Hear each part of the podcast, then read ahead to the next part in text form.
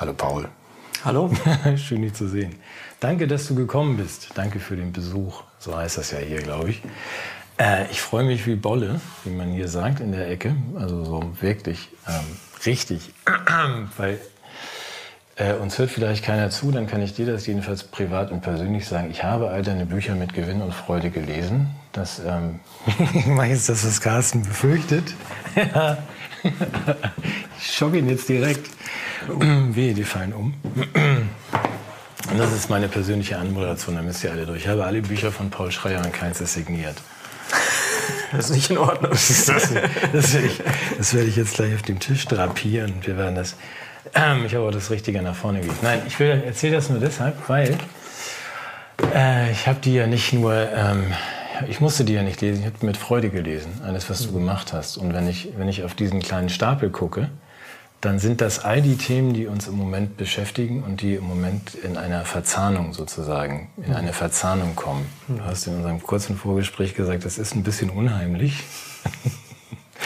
Ja, ja weil wir auch dann gesagt haben, sogar, also du hast 2001 angefangen, glaube ich, zu publizieren, oder? Nee, 2006.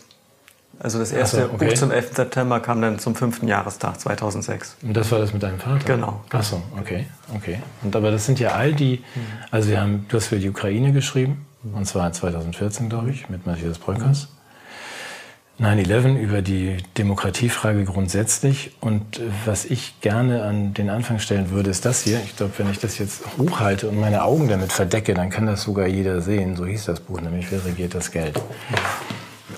fantastisches Buch. Ich habe viel daraus gelernt. Und die erste Frage, die ich deswegen jetzt habe an dich, ist, ähm, weil wir aktuell erleben, dass mein Problem sich in Luft aufgelöst hat. Ich dachte, wir haben ein Problem mit Geld. Hm. Und ähm, jetzt ist aber ein neuer Sonderhaushalt, glaube ich, in Höhe von 200 Milliarden ja. äh, aus dem Boden gestampft worden. Neben dem Sonderhaushalt Militärausstattung für 100 Milliarden. Und offenbar es scheint kein großes Problem zu sein. ich habe da nochmal reingelesen in dein Buch. Das war auch im, in der Introduktion, in der Einleitung bei dir schon so damals, dass du gesagt hast, das scheint ja immer zu gehen. Ob man Banken retten muss oder jetzt ähm, uns alle retten muss, also vor, vor dem Frieren. Also haben wir eigentlich gar kein Problem, oder? Also das war für mich äh, der Ausgangspunkt, als ich dieses Buch geschrieben habe. 2015 habe ich es geschrieben, 16 ist rausgekommen. Wie kommt das eigentlich, dass für so eine Bankenrettung damals mhm. auf einmal ganz viele Milliarden da sind, wenn uns die ganze Zeit vorher immer allen erzählt worden ist, wir haben kein Geld, wir brauchen eine Schuldenbremse, wir müssen sparen, es ist ganz knapp. Und wenn es dann wirklich um was geht, ist auf einmal scheinbar gar keine Grenze. Und jetzt erleben wir das wieder mit den 100 Milliarden für die Bundeswehr, mit den 200 Milliarden jetzt für Gaskrise. Mhm. Ähm, ja, man muss sich ein bisschen mit dem Geldsystem befassen, um zu verstehen, warum das in unserem System geht und alles andere nicht geht hat natürlich was mit unserer, letztlich mit unserer Eigentumsordnung zu tun. Da, darauf läuft es am Ende alles hinaus. Aber um das konkret zu machen, diese Gelder, die jetzt aufgenommen werden, diese Kredite, diese Schulden, die aufgenommen werden, die werden natürlich bei Banken aufgenommen. Und man muss sich immer klar machen, was sind Banken eigentlich? Banken sind nicht einfach irgendwelche Firmen, die Dienstleister für die Gesellschaft sind, wie es immer so heißt. Banken sind ein völlig eigenständiger Sektor, unvergleichlich mit allen anderen Gewerben, mit allen anderen Industrien. Banken haben in unserer Ordnung das Privileg, Geld erzeugen zu dürfen. Das unterscheidet sie von allen. Niemand sonst darf sowas, außer natürlich Zentralbanken, äh, die in, teilweise in öffentlicher Hand, teilweise privat sind. Aber private Banken dürfen das. Und was sind eigentlich Banken? Banken sind eigentlich, wenn man es mal genau nimmt, Zusammenschlüsse reicher Menschen. Das sind nicht einfach irgendwelche Firmen. Kleiner Exkurs, als ich das geschrieben habe, habe ich geguckt, habe ich recherchiert, woher kommen eigentlich die großen deutschen Banken. Ähm, die, zum Beispiel die Deutsche Bank Direkt, die sind, äh, Deutsche Bank, Commerzbank, die sind alle so Ende des 19. Jahrhunderts gegründet worden. Die Deutsche Bank ist ein Zusammenschluss gewesen, äh, Ende des 19. Jahrhunderts, von den großen Privatbankiers. Mhm. Und was sind große Privatbankiers? Ja, das sind reiche Familien. Eine reiche Familie hat eine Bank gegründet. Irgendwann mal vor vielen hundert Jahren. Wird weitergetragen von Generation zu Generation. Die haben sich Ende des 19. Jahrhunderts zusammengeschlossen zur Deutschen Bank zum Beispiel. Also andere Banken haben andere, aber das ist eine übliche Gründungsgeschichte. Privatbankiers tun sich zusammen, gründen eine Aktiengesellschaft. Ähm, letztlich sind es aber reiche Familien. Das heißt, um wieder in die Gegenwart zurückzukommen, wenn jetzt die Bundesrepublik Deutschland auf einmal 200 Milliarden für die Gaskrise jetzt zur Verfügung hat, ja, dann verschuldet sie sich bei reichen Familien. Ach so, okay. So, das passt natürlich in unserem System, in unserer Ordnung vielen Leuten gut in den Kram, weil das bedeutet, was bedeutet es, wenn der Staat neue Schulden aufnimmt? Das bedeutet, er verliert Handlungsfähigkeit. Er gibt Handlungsfähigkeit ab an die Kreditgeber, also an die reichen Familien. Ja. Das ist das, was passiert. Deswegen haben die reichen Familien auch nie ein Problem damit. Solange der Staat noch in der Lage ist, diese Schulden irgendwie, die Kredite, die, die Zinsen irgendwie zu bedienen, solange der nicht total pleite geht, da sagen die immer, ja, ist doch schön, ist doch gut, nehmt nur diese Gelder auf, aber sie entscheiden natürlich wofür. Also sie geben diese Kredite nicht für alles, sondern nur für Ziele, die natürlich wieder in dieses Spiel reinpassen. Ich meine, das war besonders frappierend, entschuldige mich, ja. die kurz ja, nee, das war frappierend, schon, frappierend ja. war es ja. doch in der, in der Bankenkrise tatsächlich, dass man sagt, wir retten die systemrelevanten Banken, also too big to fail. Mhm ähm, um uns dann von den Banken Geld zu leihen. Ja, das, hab, das war auch mein Ausgang. Ich dachte, was ist, irgendwas stimmt hier nicht. Genau, das war ja, ja dann noch, noch, noch äh, auffälliger als jetzt. Also jetzt könnte man ja noch sagen, gut, diese reichen Menschen leihen uns dieses viele Geld.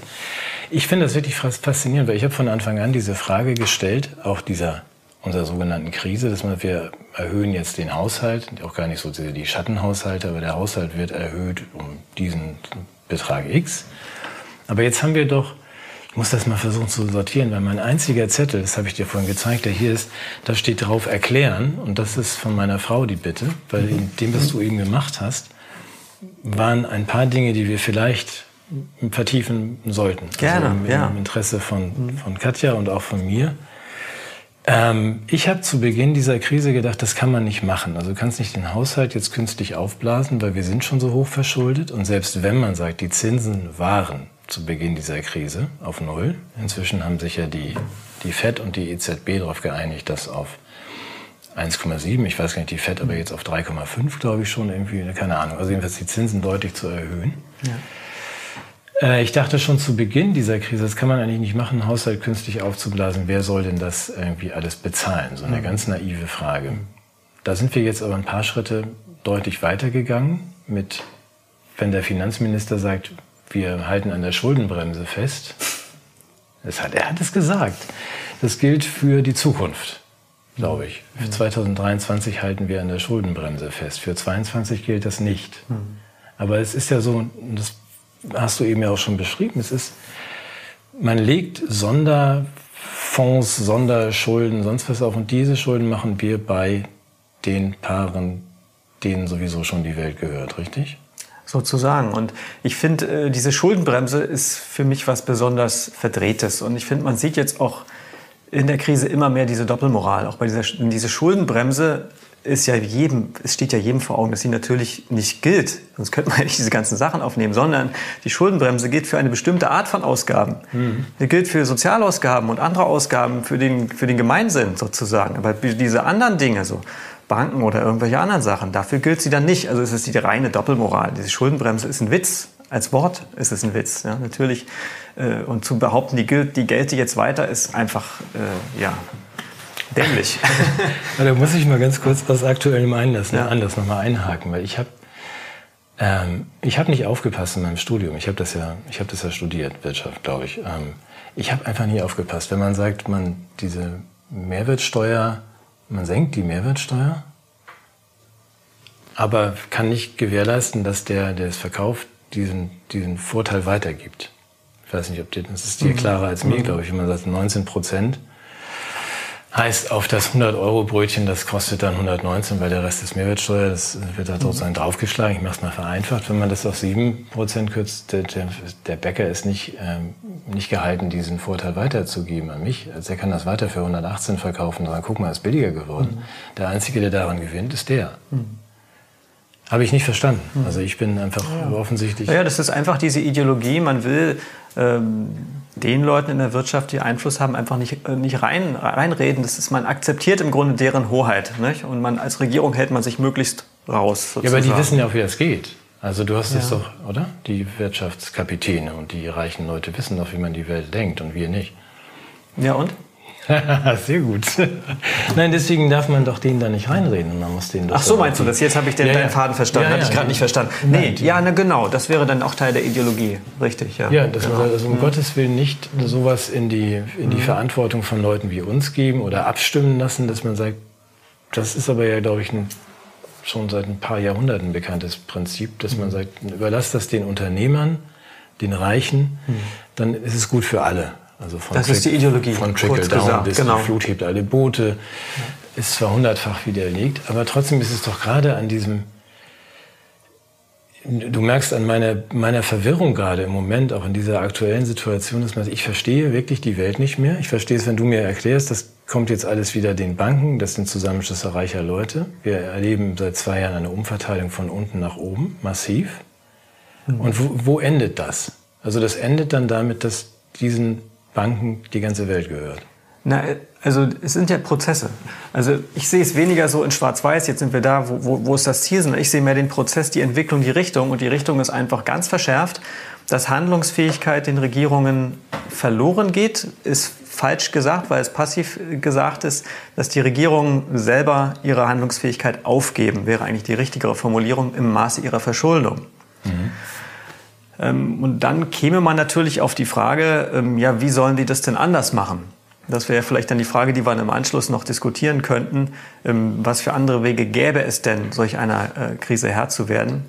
Weil dargestellt wird es ja immer als alternativlos. Wir müssen das jetzt machen, sonst bricht alles zusammen. Äh, und dann gibt es im Grunde gar keine Diskussion. Weil mhm. das, das ist ja so die Situation, die wir haben. Aber natürlich gibt es andere Wege, äh, Krisen zu lösen. Das würde ich gerne mit dir am Ende machen, damit wir dann alle rausgehen und sagen, jetzt wissen wir, wie wir diese Krise lösen. Aber in der Beschreibung ist mal der, äh, also der, das Ziel derer, die es im Moment kontrollieren, ist doch, ist doch ein Machtzuwachs. Und wir haben Regierungen, die offensichtlich es für alternativlos halten, das geschehen zu lassen. Ja, so ist mein Eindruck, ja. Mhm. ja. Okay, also, aber gibt es da eine Alternative? Also wir sind hochverschuldet bei diesen Familien, die du gerade beschrieben hast. Wir haben keinen, haben wir den Handlungsspielraum? Ganz wenig, also immer weniger. Und ähm, die Frage ist auch, wer ist wir? Ja, inwiefern kann man sich noch mit der Regierung, äh, die Bevölkerung, die Regierung als wir bezeichnen? Denn das scheint mir doch sehr unterschiedliche, scheinen mir doch sehr unterschiedliche Fronten geworden zu sein inzwischen, Regierung und Bevölkerung, dass man eigentlich kaum noch von einem Wir sprechen kann. Ähm, die Lösungsmöglichkeiten, die es sicher gibt und die vor allen Dingen mal öffentlich diskutiert werden müssten, das ist ja nicht so, dass jetzt äh, jemand wie ich oder wer auch immer jetzt irgendwie ein Rezept auf den Tisch legt und sagt, so machen wir das jetzt. Das ist ja Quatsch. Wir müssen ja darüber reden. Wir müssen ja das verhandeln, in einem politischen Prozess miteinander verhandeln. Dazu muss aber die Perspektive aus meiner Sicht geweitet werden, ganz stark geweitet werden. Und ähm, Möglichkeiten in den Blick genommen werden, die bisher überhaupt nicht diskutiert werden.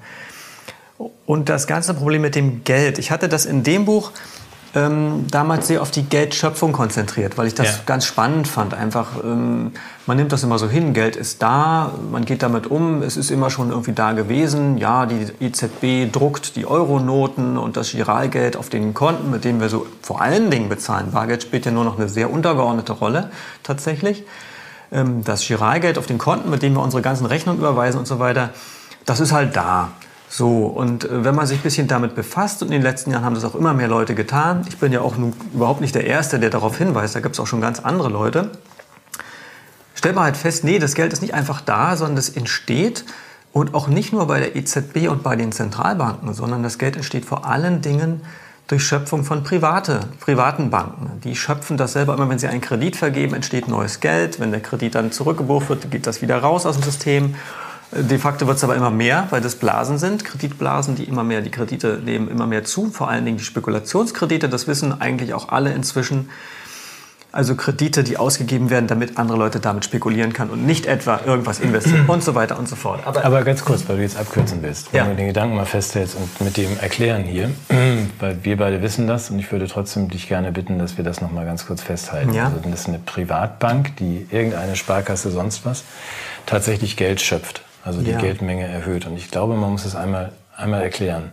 Ja, natürlich. Also ja, dass man, ja. Das, das wird ja tatsächlich, man denkt, da trägt einer Geld hin.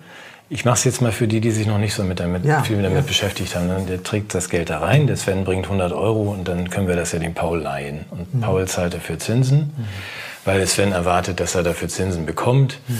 So ist das in der Vorstellung des, der einfachen Sparer vielleicht. Ja. Aber so ist es nicht. Ja, also vorab muss man sagen, das ist jetzt keine Theorie von genau. Paul Schreier oder von irgendwem, sondern in den letzten Jahren ist das Schritt für Schritt eingeräumt worden von den großen Zentralbanken. Die Bank of England hat 2014 oder 15 den Anfang gemacht, indem sie das öffentlich erklärt hat, Leute, Geldschöpfung funktioniert anders, mhm. als es bisher immer gesagt worden ist. Auch anders als die VWL-Leute und die BWL-Leute das im Studium gelernt haben. Bis ganz zuletzt, die Lehrbücher haben es irreführend vermittelt. Das wird also inzwischen offiziell eingeräumt und die großen Banken, auch die Bundesbank und so weiter, haben es in den letzten Jahren Schritt für Schritt eingeräumt. Vor zehn Jahren hat man immer noch gesagt, ach, das ist doch alles Spinnerei. Nein, nein. Das ist tatsächlich so. Das als Vorbemerkung. Das ist jetzt keine Theorie, das ist also anerkannte, anerkanntes Wissen inzwischen, hat sich aber noch nicht so groß rumgesprochen in der Breite. Mhm. Richtig. Also man denkt, äh, äh, Kredite entstehen aus Spareinlagen anderer Leute. Ist nicht der Fall. Mhm. Spareinlagen sind stillgelegtes Geld, das ist quasi rausgenommen. Kredite sind neu geschöpftes Geld. Wenn die Bank sagt, ich gebe dir 10.000 Euro Kredit, ist es vorher nicht da gewesen. Ja. Es entsteht in dem Moment der Buchung. Das ist so unauffällig, weil es sich um Giralgeld handelt. Wenn es sich um Bargeld handeln würde, wäre das nicht so unauffällig. Dann müsste das ja nachgedruckt werden. Das wäre so ein bisschen, könnte man vielleicht etwas eher noch wahrnehmen.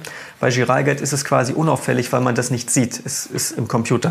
Genau. Ereignet es sich, ja. Also die hm? Bank sagt, das ist jetzt einfach da. Die schöpft dieses Geld und sie ja. hat die Möglichkeit, um das noch wenigstens rund zu machen, auch nicht nur diese 10.000, man würde ja sagen, deine Paul Schreier Bank hat jetzt irgendwie eine Million, du darfst dann auch eine Million neu schöpfen oder irgendwas, aber es ist, glaube ich, weit mehr. Also, also die Limitierung, natürlich ist die nächste Frage, wenn die Banken das selber dürfen, ja, wo ist die Grenze? Die, die, die, dann müsste man ja Banken die retten können, dann könnten sie sich ja alles, so, so ist es nicht. Mhm. Du, kannst dir das, du kannst dir das als Bank, das Geld nicht für dich selbst ähm, im begrenzten Maße für eigene Ausgaben, aber nicht, du kannst dir, kein, du kannst dir nicht selbst einen Kredit geben. Das geht nicht. Könnte eine andere Bank machen. das kann eine andere Bank machen, genau. Wir, ja. Das ganze System der Geldschöpfung funktioniert, wenn, der, wenn die Banken als Sektor gemeinsam in eine Richtung gehen. Wenn die Banken als Sektor die Kreditmenge erhöhen, denn äh, es gibt zwei Kreisläufe. Der eine Kreislauf ist der vorne, wir mit unserem Geld, wir geben uns, ich gebe dir das, du gibst mir das. Und dann gibt es noch den spiegelbildlichen Kreislauf hinten, die Banken untereinander verrechnen miteinander, was hin und her fließt. Mhm. Die müssen ein Clearing machen, die müssen das verrechnen untereinander. Das ist nicht sichtbar. Davon, das wissen nur die Leute, die in den Banken arbeiten, was da passiert. Also, es kann nicht eine Bank endlos viel Kredite rausgeben, dann ist die pleite. Mhm. Sondern die muss das ja hintenrum verrechnen, was sie da gemacht hat. Wenn aber alle gemeinsam die Kredite pushen, weil gerade eine Boomphase ist und alle denken, es gibt keinen Morgen mehr und wir können jetzt, alles ist toll, dann können sie alle gemeinsam Geld schöpfen und davon profitieren und sich Dinge aneignen. Denn mit dem geschöpften Geld werden ja Dinge gekauft. Und ähm, da vollzieht, also was ist Geld? Ist die, ja, also Geld ist das Recht, sich Wertschöpfung aus der Gesellschaft anzueignen. Das ist Geld. Geld ist nicht einfach nur ein nettes Tauschmittel, was uns hilft zu wirtschaften. Geld ist das Anrecht, dass ich mir was von der Wertschöpfung aneignen darf. Wertschöpfung ist, was wir gemeinsam schaffen, was alle Menschen durch Arbeit, entweder Produkte, die sie herstellen, Autos, Computer, was auch immer, oder Dienstleistungen, mhm. ja, Handwerker, Friseur, Bäcker, was auch immer. Diese, das ist die Wertschöpfung. Dinge werden geschaffen. Und das Geld ist ein Anrecht, sich das anzueignen, einen Teil davon für sich zu nehmen. Mhm. Und daraus entsteht eine Legitimation, ein Legitimationsproblem. Wer sollte in einer Gesellschaft das Recht haben, diese Anrechte zu schaffen? Dass man sich was abziehen darf von dem, was alle erwirtschaftet haben. Wem sollte man das geben? Im Moment haben es zum größten Teil private Banken. Warum? Warum dürfen die das? Ja, das ist eine wichtige Frage. Die könnte man jetzt mal eine Viertelstunde stehen lassen und wir machen einfach mal weiter. Genau. Die ich noch nie so gehört habe. Also das, dieses Anrecht, ja, hast du eine Antwort? Warum haben die Banken das? Weil sie das schon immer hatten. Oder das ist ein Spiegelbild der realen Machtverhältnisse. Wenn wir wissen, dass die Banken den reichsten Familien gehören, mhm. die reichsten Familien haben die Macht. Und das ist, dieses ganze Geldsystem ist einfach nur eine Ableitung aus, diesem, aus diesen Machtverhältnissen. Die Machtverhältnisse haben ihre Wurzel in den Eigentumsverhältnissen. Selbstverständlich, das Geldsystem ist auch letztlich, das war mir beim Schreiben dieses Buches noch nicht so klar. Das ist mir auch erst später klar geworden. Natürlich ist das Geldsystem nicht einfach nur was Technisches. Das habe ich früher gedacht. Ich dachte, das Geldsystem, das sind technische Regeln, das kann man auch ändern. Mhm. Theoretisch kann man die auch ändern, aber wenn man sie begreift als Ableitung eines realen, einer realen Eigentumsordnung. Kann sie natürlich niemand ändern, weil niemand die politische Macht hat, sie zu ändern. Man muss ans Eigentum ran, an die Eigentumsverteilung ran. Okay, jetzt werden wir wahrscheinlich gesperrt.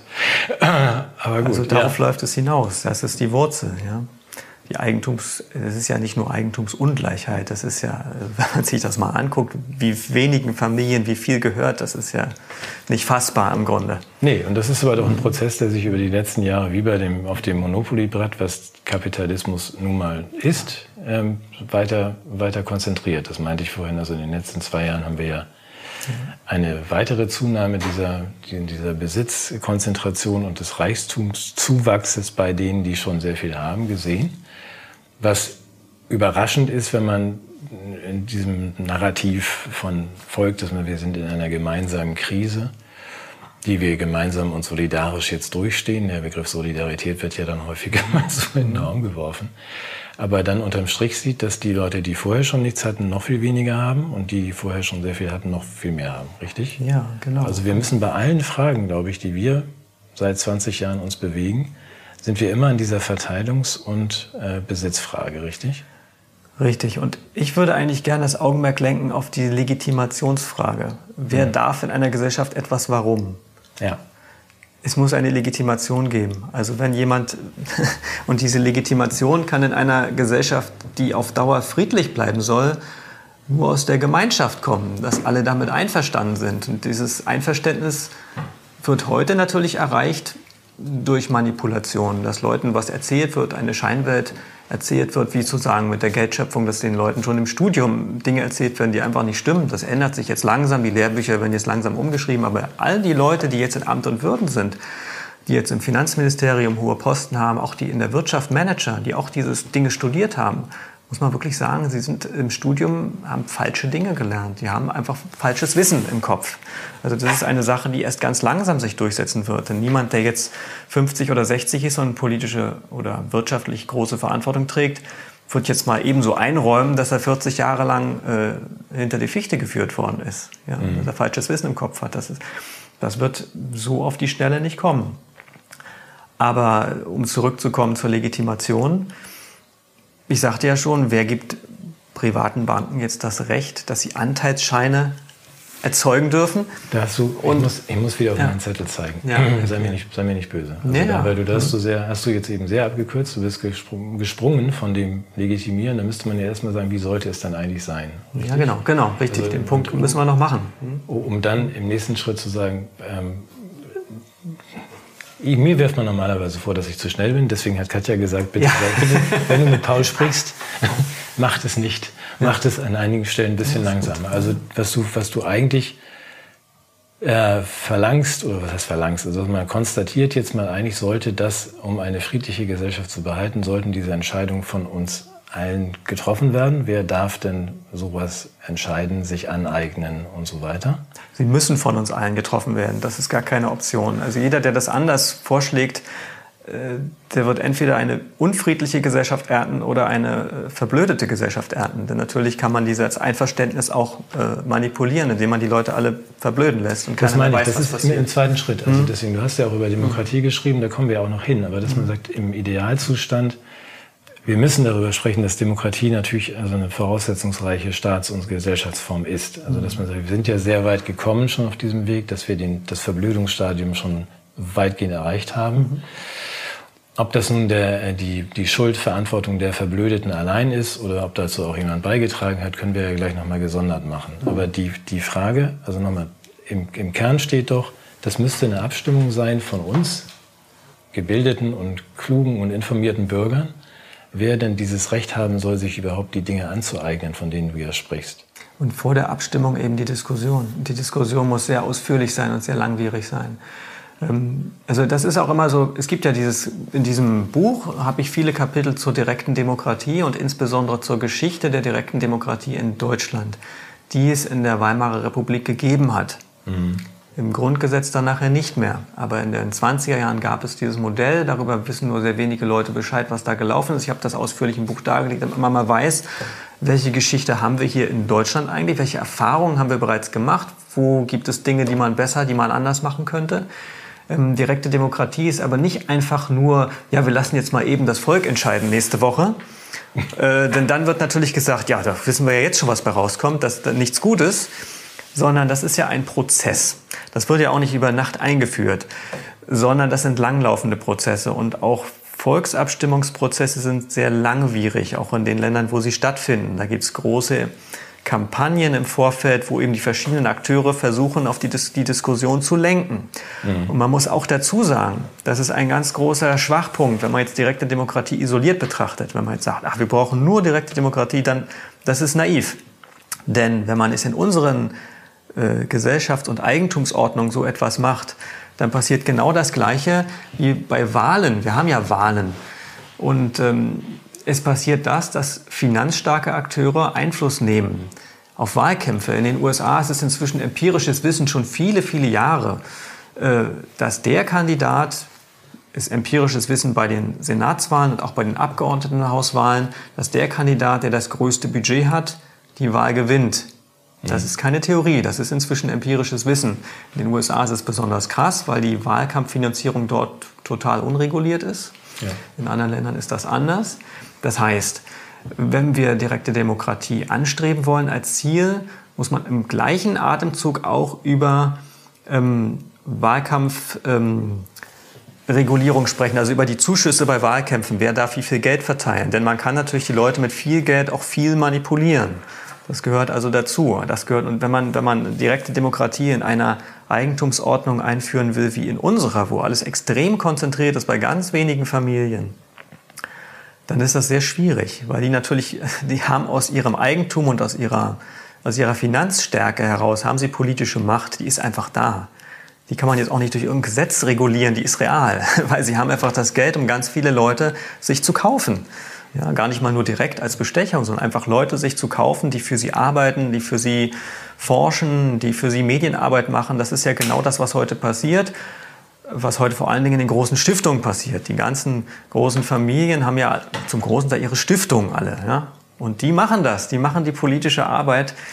Ähm, deren Einfluss, es wäre aus meiner Sicht naiv zu glauben, man könnte deren, diesen Einfluss einfach gesetzlich regulieren und die Eigentumsordnung unangetastet lassen. Und schon wieder muss ich dich unterbrechen. Ja. Weil, ähm, das ist ein Punkt, über den wir beide auch gelegentlich uns nicht entzweit haben. Im Gegenteil. Aber ich glaube, wir, wir, uns verbindet, glaube ich, ein gegenseitiger hoher Respekt. Also ich habe den jetzt ja. vor dir. Und wir hatten ja häufiger auch mal ein Telefonat, wo wir dann einfach gesagt haben, du mir gesagt hast, Sven, du bist einfach zu albern und zu sarkastisch, das Thema ist zu ernst. Verstehe ich, aber du verstehst bei mir auch, dass die, äh, der Grund und meine Analyse schon nicht anders, wie anders ist als deine, so dass ich damit nur anders umgehe. Dass ich ja. sage, um das in die, ins Bewusstsein derer zu bekommen, für die, auf die es ankommt am Ende von uns allen, wähle ich einen anderen Weg als du. Mhm. Aber wir haben oft genug diese, ich will es mal als Vorwurf, nee, als Vorwurf und sich aufziehen damit formulieren. Eigentlich ist das Kind schon so lange in den Brunnen gefallen und so tief versenkt, dass ich es einerseits bewundere, dass du immer noch diese, diese die, diese Analyse machst und sagst, du gehst auch noch mal irgendwie hier, noch machst da einen Vortrag und gehst da noch mal in eine Turnhalle und erklärst den Leuten, ähm, wo es hingehen müsste und könnte, ohne zu verschweigen, wie schwierig es alles schon ist. Mhm. Aber da würde ich mit dem Hinweis auf Katjas Erklären schon sagen, wie ist denn der Zustand jetzt eigentlich, an dem wir jetzt sind? Also wir haben eben berührt mal die mhm. Manipulation und die weitgehende Verblödung, dann wird auch noch an den Wirtschafts-, also nicht nur ich habe das nicht gelernt in meinem mhm. BWL-Studium, auch die anderen nicht. Mhm. Ähm, du hast jetzt auch noch den, den Philantro, äh, Philanthrokapitalismus mit reingeworfen, also dass über die Stiftungen mhm. man Geld, das eigentlich dem Gemeinwesen uns allen zusteht, in Form von Steuern, mhm. entnimmt und wahlweise in einer Steueroase parkt oder eben einfach über eine Stiftung so verwendet, dass man sagt, ich entziehe der Gemeinschaft dieses Geld für einen wohltätigen Zweck, der mein eigener ist. Genau, so kann man es sagen. Ja. Mhm. So, das muss ich ein bisschen kaschieren, ja, ja. indem ich sage, das hat doch die Firma sowieso gekriegt, in der ich dann wieder kontrolliere. Mhm. Aber das würde, würde ich, würde ich dich jetzt bitten, um einfach, wie schlimm ist es denn eigentlich? Ja, ich weiß, das ist ein bisschen ist, fies, diese Frage zu stellen. Aber das nee, gar nicht, ist gar nicht fies, die liegt ja auf der Hand. Also, hm, Das ist auch eine Frage so der eigenen Haltung, wie man damit umgeht und der eigenen Lebenserfahrung, wie man damit umgeht natürlich. Ja? Also man, also es gibt großen Grund zu ausweglosem Pessimismus. Der, also die, es gibt genug Motive dafür zu sagen, das ist alles zu spät, es ist alles Kind in den Brunnen gefallen, man kann nichts machen, das ist alles schon gelaufen. Ähm, wir können uns nur irgendwie eine Fluchtinsel suchen, wo wir jetzt hingehen und in einem kleinen Kreis versuchen hier zu überwintern. Da gibt es viele gute Gründe für diese Haltung, da habe ich auch Respekt vor. Aber das ist ja der zweite Schritt. Also ja. der erste wäre wirklich mal zu sagen, äh, nochmal, Entschuldigung, ja, ja. nochmal, dass man wirklich nochmal sagt, was ist denn wie, wie schlimm an welcher Stelle, um dann ich, ich, will ja, wir wollen beide nicht in diesen Pessimismus. Da wollen wir beide nicht hin, glaube ich. Also ja, nee, auf keinen Fall. dass man, dass man erstmal wirklich, deswegen sagte ich das gerade, die Dinge erstmal klar zu sehen. Das ist ja dann auch, wird man uns dann wieder vorwerfen als irgend so ein Unsinn. Sachlich klar zu sehen, wo ist es wie schlimm, um dann das zu bewerten und zu gucken, was können wir daran noch ändern. Ich würde das nicht, würde nicht direkt jetzt aufgeben mhm. vorher als Einleitung. Mhm. Also das Geld ist konzentriert bei den, bei denen, bei denen schon immer war. Es wird immer mehr konzentriert in diese Richtung. Richtig? Wir haben unsere Steuergesetzgebung so gebaut. Wir haben unsere internationalen Finanzregeln so gebaut. Wir haben diese ganzen Dinge, aber was wirklich schlimm ist, was das Allerschlimmste ist und was auch das, die, die schwierigste Baustelle aus meiner Sicht ist, von diesen ganzen technischen Dingen, sind ja technische Fragen, abgesehen, ist, ähm, dass eigentlich die Grundlagen fehlen, um diese Dinge analysieren zu können in der Gesellschaft. Also um es mal platt zu sagen, das politische Bewusstsein ist so heruntergedämmt, gedämpft worden, so, so eingeschläfert worden, das politische Bewusstsein, dass es ganz schwierig wird, so einen Diskussionsprozess wieder zu starten, weil du brauchst ja ein Bewusstsein dafür. Du musst ja wissen, wer, was ist meine Rolle in der Gesellschaft und mit wem, wer sind meine Verbündeten in der Gesellschaft. Mhm. Die gibt es ja, ziemlich viele sogar. Aber wenn das Bewusstsein fehlt, dass es sie gibt und wer sie sind und dass sie sich treffen müssen, dann kannst du ja politisch nichts bewegen. Dann sind alle isoliert und alle sind verängstigt und alle sind Einzelne, sind Individuen, äh, für die die Zukunft ausweglos aussieht und äh, ausweglos erscheint. Das hat aber auch viel mit der Wahrnehmung zu tun und dem, Bewusst dem, dem politischen Bewusstsein zu tun natürlich. Das ist für mich das Hauptproblem. Ähm, und für mich ist es unheimlich interessant. Ich habe bei allen meinen Büchern mich eigentlich immer, bin da oft historisch rangegangen. Also bei dem Geldbuch habe ich geguckt, wie hat sich das so seit dem 17., 18., 19. Jahrhundert entwickelt? Was war in der Historie? Auch bei dem äh, Demokratiebuch habe ich auch geschaut, wie war das mit der Direktnummer da im 19. und 20. Jahrhundert? Ähm, und jetzt auch bei dem, bei dem Buch über, die, über Corona habe ich ja auch geschaut, wie ist das, hat sich das in den letzten 20 Jahren. Ich finde, das ist der Schlüssel. Also wir brauchen auch historisches Wissen einfach. Ähm, und um auf das Thema jetzt zurückzukommen, ähm, politisches, politisches Bewusstsein, da finde ich es unheimlich spannend, sich die Zeit der Weimarer Republik in Deutschland nochmal anzuschauen, also die 20er Jahre. Aus meiner Beobachtung, wenn ich da so lese in Originaldokumenten aus der Zeit, was ist damals so erschienen, was, hat, was stand in der Zeitung damals, was stand in Parteiprogrammen damals, ähm, was haben die Leute publiziert, die damals so ja, Vordenker waren, die damals so angesehene Leute waren in Polit Politik oder Intellektuelle? Dann sieht man, dass es einen ganz anderen Grad von politischem Bewusstsein in den 20er Jahren in Deutschland gegeben hat. Und für mich, das ist jetzt meine Analyse, ähm, ich glaube, wir müssen da irgendwie wieder andocken. Also das, ich will jetzt nicht zurück in die 20er Jahre oder so, nein, aber zu verstehen, es gab eine Zeit in diesem Land, wo Leute viel genauer verstanden haben, was vor sich geht, als heute. Mhm. Und das beißt sich so ein bisschen mit der allgemeinen Vorstellung. Viele Menschen denken, wir waren noch nie so schlau wie heute. Und es ist ein, ein, ein Irrtum. Es stimmt überhaupt nicht. Man war schon mal viel schlauer hier in diesem Land, aus meiner Sicht, ja, dem, was ich wahrnehme. Ja, wer das, behauptet denn, wir wären niemals so schlau gewesen wie heute? Ja, das ist so die, in meiner Wahrnehmung so die Ideologie, die heute herrscht, generell. Dass man ah. immer denkt, so jetzt ist gerade so die Krone der Schöpfung, jetzt sind wir gerade ganz vorne, weil man das immer so kapriziert auf technologische Entwicklung, die ja wirklich, die Entwicklung ja scheinbar immer weiter.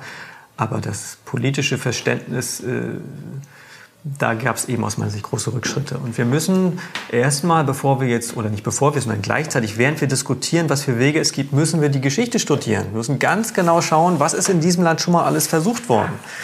Das halte ich für sehr wichtig. Ja, aber nochmal, da sind wir jetzt, wir wollen ja nicht hoffnungslos sein. Also das, nur da ist das Kind auch schon relativ weit in den Brunnen gefallen. Auch da, ja. Das, ja. ja. also das, das würde für mich zu einer Zustandsbeschreibung dazugehören, dass man tatsächlich sagt, es wird äh, nicht mehr, man muss, muss die Geschichte kennen, auch wenn sie sich möglicherweise nicht wiederholt, aber um zumindest nicht die gleichen Fehler dauernd wiederzumachen oder in die gleichen Fallen reinzulaufen. Ich denke wie du, dass wir vor dem allergrößten Problem insofern stehen, dass es wirklich überhaupt kein politisches Bewusstsein gibt. Bei, ich sehe das ja auch bei, bei den Jüngeren. Ich, ich will ja. denen gar keinen Vorwurf machen. Ich habe das schon oft genug getan, aber dass man, das ist ein derartiges Desinteresse. Es ist nicht mal, also, äh, dass man sagt, wenn, wenn das über drei Wörter hinausgeht, der Sachverhalt, Punkt, wenn der Komma kommt, sind sie schon ausgestiegen. Ich finde das gefährlich. Ich will dir nicht die Hoffnung nehmen mhm. auf die Rückkehr der Demokratie. Aber das meinte ich vorhin mit der voraussetzungsreichen Staatsform. Wenn man im Idealfall sagt, das ist ein Prozess, du musst dir ja nicht nur eine Meinung bilden, das kann ja jeder, du musst dir ein Urteil bilden und zu einer Urteilsbildung gehört sehr, sehr viel abwägen und ähm, miteinander sprechen und ja. andere Interessen sehen und dann auch das Interesse der Gemeinschaft eigentlich im Grunde vor das eigene Interesse stellen. Und auch ganz, ganz banal äh, andere Sichtweisen, die einem total zuwiderlaufen, ähm, respektieren, erstmal zuhören und, äh, und nicht gleich abwerten ne? und mit diesen Leuten eben sprechen. Ähm, das ist ja bei uns jetzt in den letzten Jahren total verloren gegangen. Also jetzt wird ja gar nicht mehr miteinander gesprochen, jetzt, werden ja nur noch Vorwürfe gemacht und es wird gesagt, ihr seid alle Idioten. Ihr, die das anders seht, ihr seid alle völlig doof und jetzt wird es sogar noch schlimmer. Jetzt ist nicht nur, ihr seid Idioten, sondern ihr seid auch gefährlich. Mhm. Eigentlich müsste man euch alle das Mikrofon wegnehmen, weil ihr habt die andere Meinung und das darf nicht sein. Ähm, das kannst du natürlich mit jungen Leuten besonders leicht machen, denen sowas erzählen, weil die ja keinen historischen Vergleich haben. Die kennen ja nur die Zeit jetzt. Und dagegen immunisieren kann man sich nur mit geschichtlichem Wissen. Anders geht es nicht. Ähm, ich sehe das wie du. Das ist also nahezu ausweglos. Aber ähm, andererseits sehe ich auch, und das ist etwas, was mir persönlich, ähm, wie soll ich sagen, Hoffnung macht, dass diese Machtkonzentration, die wir ja haben, die extrem ist, so extrem wie noch nie, mhm. dass die auch einen Gegenpol hat, eine Schattenseite hat, wenn die, diese Macht ist so radikal ausgeweitet worden in den letzten Jahren bei diesen wenigen Menschen und wenigen Organisationen, dass sie extrem instabil geworden ist. Alles, was sich so extrem ausdehnt auf Kosten aller anderen, wird unglaublich bröckelig, instabil, es hat, es hat ganz viel Macht, dieses System. Es, es hat alle auf Linie, alle eingenordet, wie über eine Kompassnadel. Alles hat sich ausgerichtet, die Sägespäne, im, oder nicht die Sägespäne, die Eisenspäne im Magnetfeld. Alles hat sich ausgerichtet an die Kraftlinien dieser Macht. Äh, aber anders als bei einem Magneten ist das hier total instabil. Das ist ganz wackelig und das sieht man aus meiner Sicht am besten an den extremen Bestrebungen, andere Sichtweisen auszugrenzen, Zensur, ähm, YouTube wird bereinigt von allem, was irgendwie nicht auf Linie ist. Äh, die anderen großen Plattformen auch. Das ist ja, warum wird das gemacht?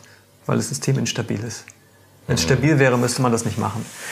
Und daran sieht man es. Es ist sehr wackelig. Es schlastet alles auf einer Ideologie und diese Ideologie wird mit jedem Jahr unlogischer. Für Leute, für normale Leute wird sie immer unlogischer. Die Widersprüche werden immer krasser. Äh, immer klarer zu sehen, immer leichter zu sehen, je schlimmer diese Machtkonzentration und diese ganzen Entwicklungen vor sich gehen. Das heißt, wir sind eigentlich an einem Punkt, aus meiner Sicht, in der Gesellschaft, der sehr beweglich ist. Mhm. In alle möglichen Richtungen. Und ich kann überhaupt nicht voraussehen, in welche Richtung das kippt. Aber es kippt auf jeden Fall. Es ist ein ganz, es ist ein, ein Moment größter Beweglichkeit. Und ähm, ja, das ist für mich die Analyse. Ja, das ist interessant. Also wenn ich da mal nachfragen darf, oder mein, mein Gefühl ist ähnlich wie deines, dass man jetzt nur sagt, die, nennen wir jetzt mal die andere Seite, versucht eigentlich, und da kommen wir noch mal ganz kurz, berühren wir noch mal das Geld, mit einem rein virtuellen und nicht mehr giralen Geld zu verhindern, das, was du jetzt gerade beschreibst, also dass man sagt, wenn es zu diesem Zustand kommt, dass man tatsächlich sagt, es ist viel Bewegung. Es kippt jetzt in, in Erkenntnisse, dass auch Menschen, die sich nie damit beschäftigt haben, plötzlich sagen, hier läuft doch was schief. Wir mhm. merken das ja jetzt schon im Kleinen, also nur wegen irgendwelcher Gas- und sonst was Preise, dass man sagt, das gefällt mir jetzt nicht. Viele Menschen haben in den letzten zwei Jahren ein Unwohlsein entwickelt, glaube ich, mit der fünften, sechsten Dauerimpfung, mit dem Krieg, muss das denn sein? Und mit jetzt mhm. kostet das Gas fünfmal so viel und andere machen sich die Taschen voll. Aber dass man versucht zu verhindern, wenn diese, diese Wutbürger, diese ganzen Nazis, wie Fancy Naser sagt, das ist ja jeder, der Kritik äußert, man versucht zu verhindern, dass die sich noch wiederfinden können. Ja, klar. Das ist für mich ein entscheidender Punkt, also dass man sagt, ich, wenn ich euch auf ein grundloses Bedingungseinkommen, ähm, gut, ich höre schon auf, auf ein bedingungsloses Grundeinkommen reduziere, das auch noch von der EZB verteilt wird, und zwar nach ähm, Wohlverhalten derer, die Empfänger sein könnten. Und ich euch auch abschalten kann im Sinne von, dann nehme ich euch halt das Smartphone weg oder den Zugang. Dann wird diese Auseinandersetzung, die wir führen müssen, unheimlich schwierig für uns. Ich rede schon wieder von wir. Also für, nee, ich weiß, was du für, meinst. Für, ja, die, mhm. für die sagen, nee, das ist nicht in Ordnung, das ist nicht die Welt, die wir wollen, weil, weil sie dann so zersprengt, versprengt sind und dass man sie tatsächlich im Grunde eliminieren kann aus dem Diskurs. Man kann das alles machen und alles, was du beschreibst, passiert auch gerade. Es läuft alles auf diesen Weg zu. Das ist ja eine Dystopie, die gerade verwirklicht wird. Mhm. Das sieht man ja an allen Ecken. Alle, alle, alle Prozesse laufen darauf hin, genau auf das, was du gerade beschreibst. Ähm, natürlich ist das, was dann entstehen wird, was jetzt gerade entsteht, äh, kein stabiler Zustand. Denn du kannst natürlich äh, die Leute isolieren, die Leute versprengen, du kannst den Leuten Angst machen ähm, die Leute verelenden. Das kann man alles machen. Aber das wird immer instabiler, das Ganze. dieser Druck, es wird ja immer mehr Druck aufgebaut. Die Menschen werden immer unter einen immer stärkeren Druck gesetzt. Über Jahre geht das ja schon. Auch vor den ganzen Krisen war es ja einfach der Leistungsdruck. Du musst immer mehr arbeiten. Die Arbeitszeiten wurden immer länger. Die Leute mussten noch einen Job und noch einen Job. Die USA waren uns ja voraus. Da braucht ja jeder schon drei Jobs, um über die Runden zu kommen. Das ist ja dann so langsam hier auch hergeschwappt. Das war erstmal der Arbeitsdruck und jetzt kommt dieser ganze andere Druck. Jetzt noch mit Corona dieser Druck, dass man sich da verhalten soll. Ähm, dann jetzt noch dieser existenzielle Druck jetzt mit dem Gas und dem Strom und so weiter, der wirklich jetzt jeden trifft, der nicht total abgehoben ist mit seinen Millionen irgendwie. Der Druck wird immer größer, man kann, das, man kann trotzdem den Druck immer noch weiterhören und mit Angst kann man auch viel bewegen, kann man politisch auch viel lähmen, man kann die Leute wirklich lahmlegen. Das ist auch, das haben wir alle erlebt in den letzten zwei, drei Jahren, wie, Leute, wie wirklich die Gesellschaft tatsächlich lahmgelegt worden ist, nicht nur durch Lockdown, sondern auch psychisch durch die Angst lahmgelegt worden ist. Ja. Ähm, das ist passiert. Was ist das Ergebnis von diesem Prozess? Wir haben eine Gesellschaft, die im Grunde dann nicht mehr funktioniert. Denn mit lahmgelegten Leuten kannst du natürlich keine funktionierende Gesellschaft organisieren. Was, mhm. wird, was, was, soll denn dann entstehen? Wer soll denn die ganzen Sachen herstellen? Das können ja alles Roboter machen, die ganzen Dienstleistungen, die wir alle brauchen zum Leben. Natürlich gibt es irgendwelche Verrückten, die denken, ja, wir können ja auch die Weltbevölkerung reduzieren.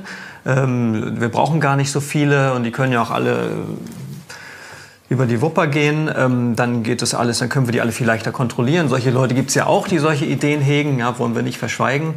Ähm, so, aber im Grunde kann man natürlich eine Gesellschaft mit, mit lahmgelegten Individuen, äh, die ist nicht betriebsfähig. Mhm. Ja, das funktioniert nicht. Ja, gut, aber das. ich würde den Punkt gern vertiefen. Ja, wenn es die lahmgelegt und dann ähm, nochmal, wir waren ja gerade bei dem, wenn sie es schaffen, uns voneinander zu trennen in unserem Kummer und unserer, also alle zu isolieren, ja. zu, zu verängstigen und zu sagen, du darfst aber auch nicht mehr, du darfst dich nicht mehr mit Paul treffen. Du kannst dich nicht mehr mit Paul am Tisch treffen, weil du bist erstens viel zu deprimiert. Lockdown sozusagen, Sinn. ja. Und dann hat der, hat der Paul auch keinen Smartphone-Anschluss mehr, weil den haben wir ihm jetzt gerade irgendwie mal weggenommen. Und der hat auch kein, kein girales EZB-Geld mehr, weil er hat sich nicht gut benommen. Er kann, auch nicht ja, genau. mehr, er kann auch nicht mehr zu dir kommen. Also die wenigen, die da noch opponieren könnten, die können wir aus dem Verkehr ziehen. Dann hast du ein, eine nicht funktionierende deprimierte, auf sich atomisierte Gesellschaft? Der Punkt ist, dass sie nicht funktioniert. Das, ja. geht, das funktioniert nicht. Man kann mit Menschen, die man so zurichtet und so unter Druck setzen, keine, keine funktionierende Gesellschaft äh, am Laufen halten. Nein, aber was machen die Menschen dann? Also wenn man das, das ist, die Gesellschaft funktioniert nicht mehr. Was ist denn dann, was passiert? Es bricht alles Stück für Stück zusammen. Alles ist marode. Du hast nur noch Fassaden, die funktionieren. Man kennt, jeder kennt das ja von den, äh, von den Callcenter-Telefongeschichten. Äh, man ruft irgendwo an und man kommt, bekommt niemand mehr an einen Apparat, der einem hilft. Also das funktioniert ja dann nicht mehr. ja? So, das ist die Fassade, wird aufrechterhalten. Ja, wir haben doch da dieses Callcenter, aber es ist ja nur noch eine Fassade. Tatsächlich funktioniert es ja kaum noch. Also natürlich, es funktioniert immer noch gerade so, dass es noch gerade so irgendwie geht, aber jeder, der irgendwie eine führende Funktion oder eine leitende Funktion irgendwo in der Gesellschaft hat, kennt das ja aus seinem eigenen Wirkungskreis, dass Dinge nicht mehr so funktionieren wie früher dass einfach Organisationen nicht mehr funktionieren, dass Verantwortlichkeiten nicht mehr funktionieren, dass jeder nur noch versucht, den Ball von sich fernzuhalten, zu sagen, ich übernehme keine Verantwortung für gar nichts, das ist, das ist eh alles, hat, ich habe damit nichts zu tun, sollen die anderen mal machen. ich bin bei dir, aber man zieht sich da, hin? ja, naja, so und ähm, Also dieses Ziel, was diese ähm, Menschen oder Gruppen, Organisationen anstreben, was jetzt so diese Dystopie, die jetzt angestrebt wird, mhm ist hohl. ja, deshalb, deshalb macht sie mir auch nur begrenzt Angst, weil, weil daraus kein, also ist es, wenn man es mal vergleicht, es gibt ja mal den Vergleich mit der Nazizeit und so weiter. In der Nazizeit gab es eine starke Ideologie. Die es heute nicht gibt? Die war sehr stark. Da haben sich Millionen Menschen mit identifiziert und das war, das war nicht wie heute. Das war, da gab's, in der Nazizeit gab es unheimlich viel Propaganda und PR. Natürlich, die Leute wurden beballert mit Propaganda und auf Linie und Druck und so weiter. Aber Millionen von Menschen waren mit, mit Feuer im Herzen dabei, mhm. waren völlig überzeugt von dem, was da passiert ist. Das war sehr stark. Diese Ideologie heute hat das nicht. Da gibt es auch Menschen, die mit Feuer dabei sind, aber das sind nicht so sehr viele, würde ich mal sagen. Wäre mal so meine Analyse. So, also alles, eine Gesellschaft ruht immer auf der Ideologie, die sie trägt. Und ähm, da sehe ich wenig. Also das, was diese Dystopie jetzt den Leuten anbietet, ich sehe es nicht, was sie denen anbietet. Wofür sollen sich die Leute begeistern, dass sie das. Du, du hast natürlich recht mit deinem Punkt, ja, die Leute müssten sich doch nicht begeistern, die, die werden gezwungen. Mhm. Ja, gut, du kannst die Leute auch zwingen. Das Ergebnis ist eine kaputte Gesellschaft. Das ist total kaputt. Du, ich meinte nur, ja. dass für mich so ein, ein, Gefühl zumindest, oder auch äh, meine bescheidene, mein bescheidenes Urteil in dieser Situation, dass der Versuch derer, die da eigentlich nicht viel anzubieten haben, also wenn wir mal eine Gegenseite formulieren, das ist, eure Ideologie ist, ist relativ schwach, ihr operiert nur mit äh, Angst, Panik, ins Boxhorn jagen und das sind eigentlich irgendwelche äh, Schatten, die, das, ich weiß nicht, wie ihr das macht. Ich meine, Viren sind nun mal für, für ähm, vulnerable Gruppen immer schon gefährlich gewesen. Ja. Also was auch immer ihr daher zaubert, ist eigentlich nichts Erstrebenswertes. Ihr verkauft es über die Sicherheit, die ihr nicht bieten könnt. Und das wissen die, glaube ich, auch. Also ich glaube schon, dass unsere Freunde aus dem Valley und von wem auch immer wir hier sprechen und denen, die jetzt alles gekauft haben, wissen, dass das eine ein ziemlich schwaches Angebot ist, was dann am Ende steht, die Welt, die sie da, da an, die sie da konstruieren. Nur wenn, ja, ich habe das, wenn, darf ich kurz einhaken? Unbedingt. Ich habe das Gefühl, ähm, ich habe das auch in dem Vorwort von, von meinem Corona-Buch versucht zu formulieren. Das ist jetzt nicht einfach nur so eine Krise mit so ein paar verrückt gewordenen ähm, Superreichen oder so, mhm. Sondern das ist eine Krise einer Ideologie, die viel weiter geht, die auch über diese Menschen völlig hinausreicht. Das ist jetzt auch nicht mit, ja, Bill Gates und klar, die spielen alle eine Rolle, äh, eine wichtige Rolle auch.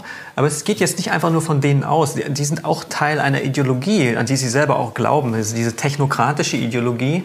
Und ich habe so den Eindruck, mm, dass sich immer mehr Leute in so Automatismen so reinbewegen, sich von Automatismen auch selber lenken lassen, auch an der Spitze. Die sagen, ja gut, jetzt ist das, dann müssen wir jetzt das machen. Dann kommt äh, wie so an aus, ja, jetzt kommt das, dann muss ich jetzt das machen. Und dass der Geist der Geist so verstanden als, ähm, ja, dass man sich, dass man Dinge abwägt, dass man Dinge durchdenkt, also durchdenken im Sinne von nicht, es gibt jetzt Multiple Choice A, B, C, D, ich nehme B oder C, nein, für A sprechen aber drei Punkte mehr, dann nehme ich A, sondern Geist im Sinne von freidenken, abwägen, intuitiv sein, sich inspirieren lassen, im Gespräch sein mit verschiedenen Leuten, also diese Art von Geist dass die eigentlich so am Verlöschen ist in den Institutionen, an der, besonders an der Spitze der Gesellschaft, total verlöscht, diese, diese Art von Geist, diese Art an Probleme heranzugehen, Problemlösungen anzustreben, total verlöscht und stattdessen Automatismen von den, von den Köpfen der Leute Besitz ergriffen haben. Ja, jetzt ist das, dann müssen wir das machen. Also jetzt hat Russland angegriffen, jetzt müssen wir Nord Stream 2 ausmachen. Mhm. Das ist ja kein Geist mehr dahinter. Es ist ja einfach nur an, aus, jetzt, ne, das ist so Reizreaktion. Das ist, ähm, Und da sehe ich eigentlich ähm, den eigentlichen Schwachpunkt dieser ganzen äh, Ideologie und auch dieser gesamten Clique von Leuten, die vermeintlich alles in der Hand halten, dass sie nicht nur, dass ihre Ideologie nicht nur sehr schwach ist und sie eigentlich nichts anzubieten haben, sondern dass sie selber auch gar keinen Geist oder nur noch sehr wenig Geist haben, um Problemlösungen zu erörtern. Und dieser Geist ist ja etwas, was ja immer da ist. Es gehört ja zum Leben und zur Erde dazu, zur Evolution. Das ist ja das Wesen eigentlich. Und äh, diesen, dieser Geist, der muss jetzt von unten wieder kultiviert werden und herausgebildet werden. Und Stück für Stück müssen Leute dann lokal, regional sich vernetzen, sich treffen, Dinge besprechen, offen besprechen, alle mit an den, alle mit an den Tisch holen. Alle. Mhm. Alle. ja. ja. so. Also, ähm, das ist auch so ein Punkt. Mm, Talkshows, Fernsehsendungen bei uns in, im Abendprogramm, äh, politische Diskussionssendungen. Ist ja nicht überall so, du hast es mir selber erzählt im Vorgespräch, ist ja nicht überall so wie in Deutschland, sondern es gibt ja auch einige Länder, wo in diesen politischen Diskussionssendungen, wie es ja überall gibt im Fernsehen auf der Welt, wo da auch wirklich dann alle mit am Tisch sitzen. Also alle. ja? Und dann reden die miteinander, hören sie auch zu. Also es gibt Länder, wo, das, wo das stattfindet. Ja. ja? Es, ja man kann das auch anders machen. Ja? Mhm. So, und äh, ich habe gestern auf dem Hotelzimmer, gestern Abend, äh, ich habe seit sechs Jahren kein Fernsehen mehr und gucke mir also diese Fernsehsendungen nur noch an.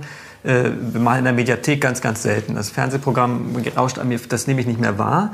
Ähm, außer, wie gesagt, ich gucke mir meine Tagesschau in der Mediathek an. Aber ich habe mir gestern ZDF angeschaut, die Nachrichten, äh, seit vielen Jahren mal wieder das erste Mal. Und ja, mir taten die Leute eigentlich leid, die dort moderiert haben. Also ich hatte wirklich den Eindruck, die, sind, die waren, machten auf mich einen total leblosen Eindruck. Mhm. Also wirklich, als gehorchten sie wirklich Automatismen. Sie sprachen in Schablonen, sie haben, es war natürlich voller Wertungen, was vor zehn Jahren noch ein bisschen anders war. Da gab es auch schon viele Wertungen, aber das ist jetzt explodiert. Also die, die Moderationen sind voller Wertung.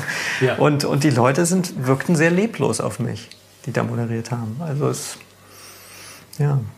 Aber du hast Hoffnung, dass dieses, ich meine, was du beschreibst, ist eigentlich das sind wieder ganz viele Dinge. Ich müsste wieder auf den Zettel zeigen. Ich habe mich jetzt ein bisschen verzettelt. Ja, du hast dich überhaupt nicht gar nicht verzettelt. Aber das sind so viele verschiedene Aspekte. Das eine ist, was du beschreibst, ist ja eigentlich diese Neigung zum, was nicht eins und null ist, das wird irgendwie platt gemacht. Das ist genau, ja etwas, genau, etwas genau, was, was genau. dieses in diesem technokratischen und da findet natürlich alles nicht statt und hat keinen Platz, was in den Zwischenräumen passiert. Und genau das ist ja das Menschliche. Also die haben sich im Grunde verabschiedet von der Vorstellung des Menschlichen als irrational und als ineffektiv. Und das, was wir sind, also was ich an Menschen so schätze, was in diesem Gespräch sicherlich bei mir mehr auffällt als bei dir, dass man einfach teilweise einfach Sätze nicht zu Ende kriegt und, und dummes Zeug redet. Das soll ja nicht mehr passieren. Das ist eine, ist eine sehr äh, kalte und ähm, langweilige Welt und eine sehr automatisierte Welt, in der man das abschneiden wollte. Eine tote Welt. Ja. Aber wir sind ja alle, und deswegen der zweite Punkt, den du genannt hast, den finde ich fast noch wichtiger, dass man sagt, diese, wir beide überprüfen ja gelegentlich auch mal Verschwörungstheorien, sagen wir es mal so. Also wir, haben, wir, wir scheuen nicht davor zurück, eine Verschwörungstheorie mal anzuschauen, auf den Tisch zu legen und möglichst zu widerlegen. Mhm. Ich glaube, so sind wir beide auch mit dem 11. September umgegangen, dass man mhm. gesagt hat, immer vorsichtig, du sowieso, ich auch, dass man gesagt hat, ich weise auf Widersprüche in, der, in einer Darstellung hin und bitte um einen besseren Vorschlag, weil mir das nicht ausreicht als ja. Erklärung. Das ist, ähm, das nennt man dann wahrscheinlich Verschwörungsideologen. Jetzt habe ich mich schon wieder vergaloppiert, genau wie du, ähm, weil ich über den 11. September gar nicht reden wollte, sondern ähm, was nicht passt, wird passend gemacht, ist das eine. Ja, also das, das ist das große Problem, dass wir dann das Menschliche ausschalten.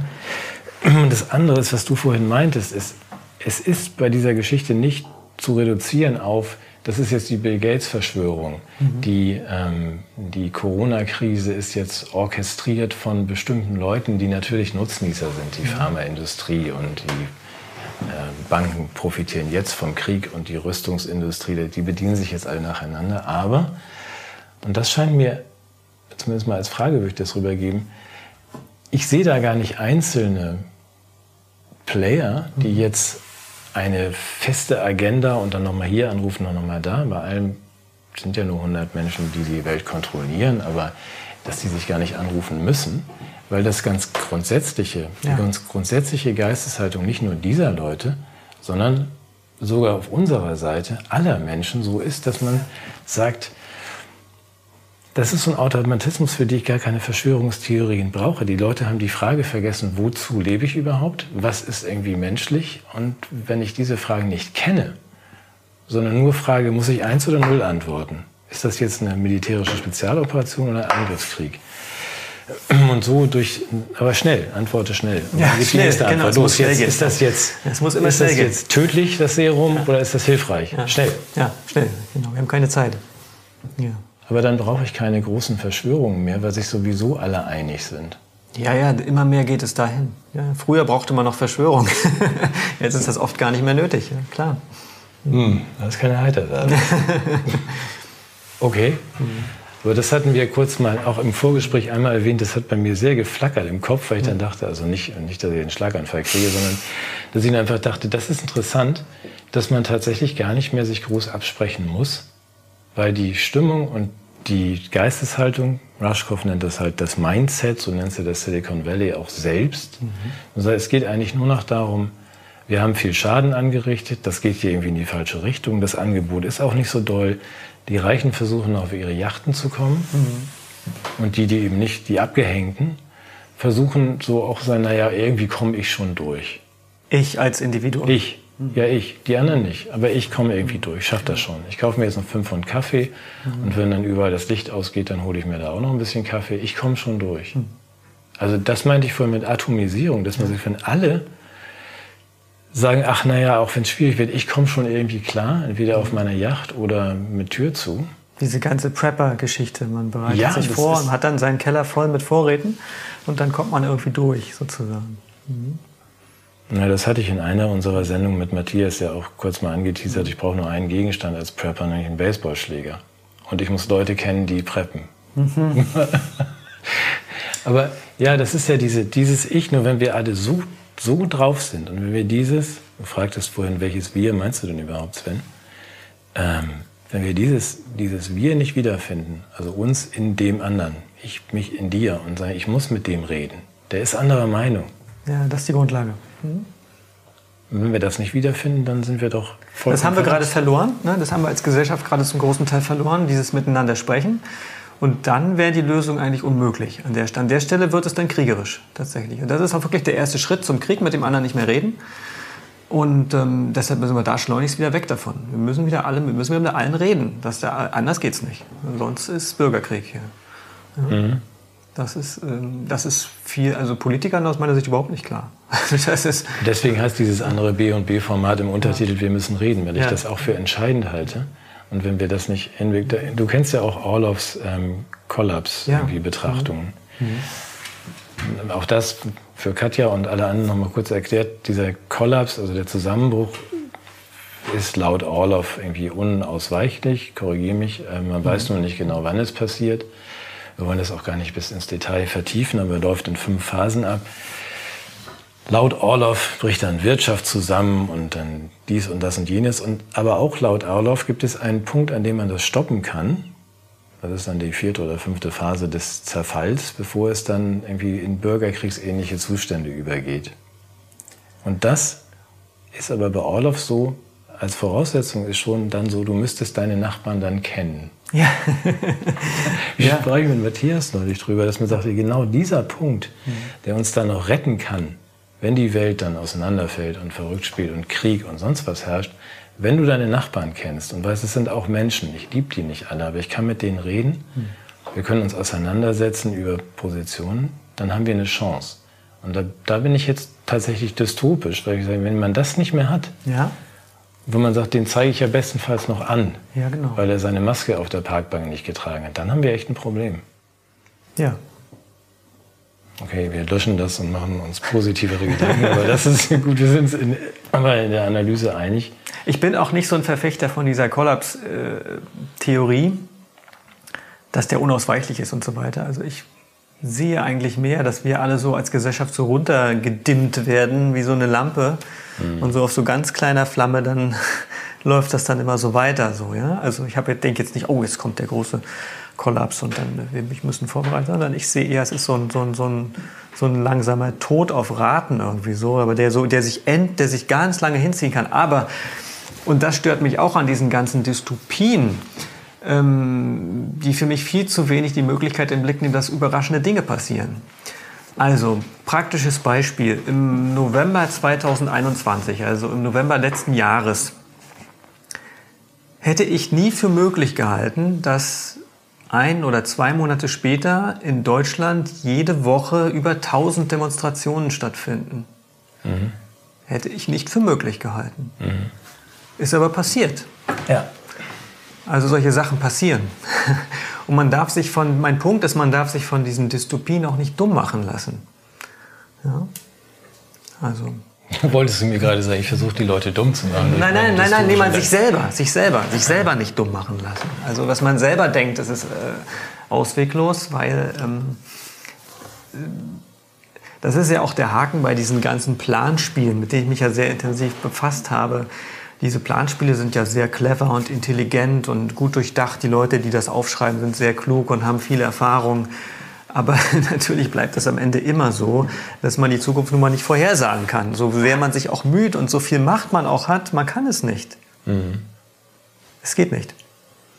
Und es passieren immer Dinge, die unwegbar sind, Dinge, die man nicht geplant hat, Dinge, die niemand hat voraussehen können, die auf einmal einfach da sind, die einfach passieren. Aber die, das heißt nun nicht, dass wir alle jetzt die Hände in den Schoß legen können. Es wird schon irgendwie die Lösung dann schon am Ende des Tages kommen. Das natürlich nicht, sondern klar, wir müssen reden miteinander und äh, es gibt viel zu reden über die verschiedensten Themen. Wir müssen reden über Geld, wir müssen reden über Eigentum, äh, wir müssen vor allen Dingen reden über den Umgang miteinander, über den respektvollen Umgang miteinander. Ja, und dazu gehört, wenn ich das ergänzen dürfte, auf deiner Liste auch mal über Leben und Tod zu reden und wie das denn eigentlich alles zusammenhängt. Weil ich ja, ja. weiterhin denke, wenn wir da oh ja. auch darüber mal geredet hätten und wir beide haben ja nun auch, also wir, wir hatten ja auch mal Eltern und dass man einfach mhm. sagt, das gehört zum Leben dazu, zu unserem Leben, also Krankheit, Tod und sonstige Dinge. Und das nimmt ja auch viel Schrecken. Ich habe ja zu Beginn dieser Krise gesagt, in der Situation wären wir nicht, wenn wir eine einigermaßen realistisches und klares Bild von, von Leben und, und Tod hätten. Weil dann wäre das, was man uns da angedroht und versprochen hat, so nicht aufgegangen, dieser Plan. Die Angst hätte sich nicht so entwickelt, ja. Genau, ganz gleich, ja. wie, man, wie, wie man, das muss man ja gar nicht drüber streiten, sondern drüber reden, für wie gefährlich man diese Pandemie gehalten hat oder hält. Das ist ja, ja. gar nicht der Punkt. Ja. Ah, okay, aber das heißt, du, du hast noch Hoffnung offensichtlich auf ähm, unvorhergesehene Ereignisse, die demnächst, demnächst passieren und uns alle irgendwie äh, glücklich machen. Na, Hoffnung weiß ich nicht. Ich sehe nur, dass, dass es immer wieder Unplanbar, Unwägbarkeiten, Unplanbarkeiten gibt und dass es, dass es Nischen gibt und dass kleine Ereignisse große Wirkung haben können, mhm. wenn sie am, im richtigen Moment am richtigen Hebel ansetzen. Und ich glaube, jeder Mensch egal wo er steht, egal äh, an welcher Stelle in der Gesellschaft er steht, hat meistens mehr Einfluss, als er selber glaubt. Ja. ja. In dem, was er, in dem, wie er mit anderen umgeht, in dem, was er zu anderen sagt und in dem, was er macht und anderen zeigt, was er macht. Also jeder Mensch ist ja ein Beispiel für andere Menschen, man orientiert sich ja an anderen. Die Leute gehen in den Supermarkt und gucken, wer hat denn alles die Maske auf heute. Mhm. Soll ich die jetzt auch lieber aufsetzen oder nicht? Also das sind ja kleine Entscheidungen. Ne? Ähm, ja. ja, ja, da sagst du was. Also wenn jetzt mhm. die 80 Millionen Menschen, die uns jetzt gerade zugucken, wenn die dann also einfach mal kurz für, auch nur für einen halben Tag sagen, wo befinden wir uns denn hier eigentlich und wer ist das eigentlich? Ist der eigentlich gerade glücklich, unzufrieden? Kann ich helfen? Ja, ähm, ja, ja. Tatsächlich, es ist ja so, was mich am meisten ärgert an dieser ganzen Zeit, die letzten zwei Jahre, ich gebe zu, dass mich da manches geärgert hat. Also vor allem, dass, dass man sagen muss, Leute, macht doch mal ganz kurz nicht, geht doch mal ganz kurz raus aus diesem Panikrad und aus dieser ganzen Veranstaltung. Guckt doch mal, wo ihr seid.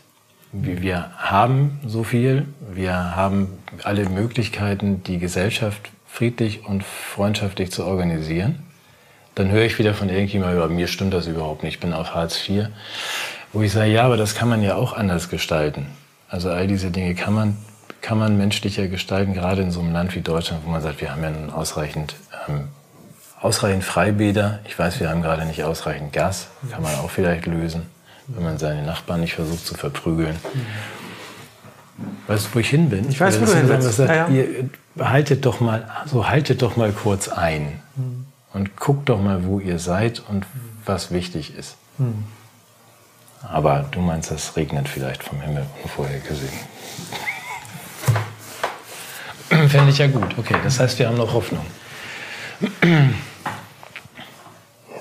Hoffnung, ja, das muss ich, das ist eine sehr persönliche Frage, ja, mit der Hoffnung. Das ist, hat ja viel mit der eigenen Haltung zu tun, wie man so selber aufs Leben schaut.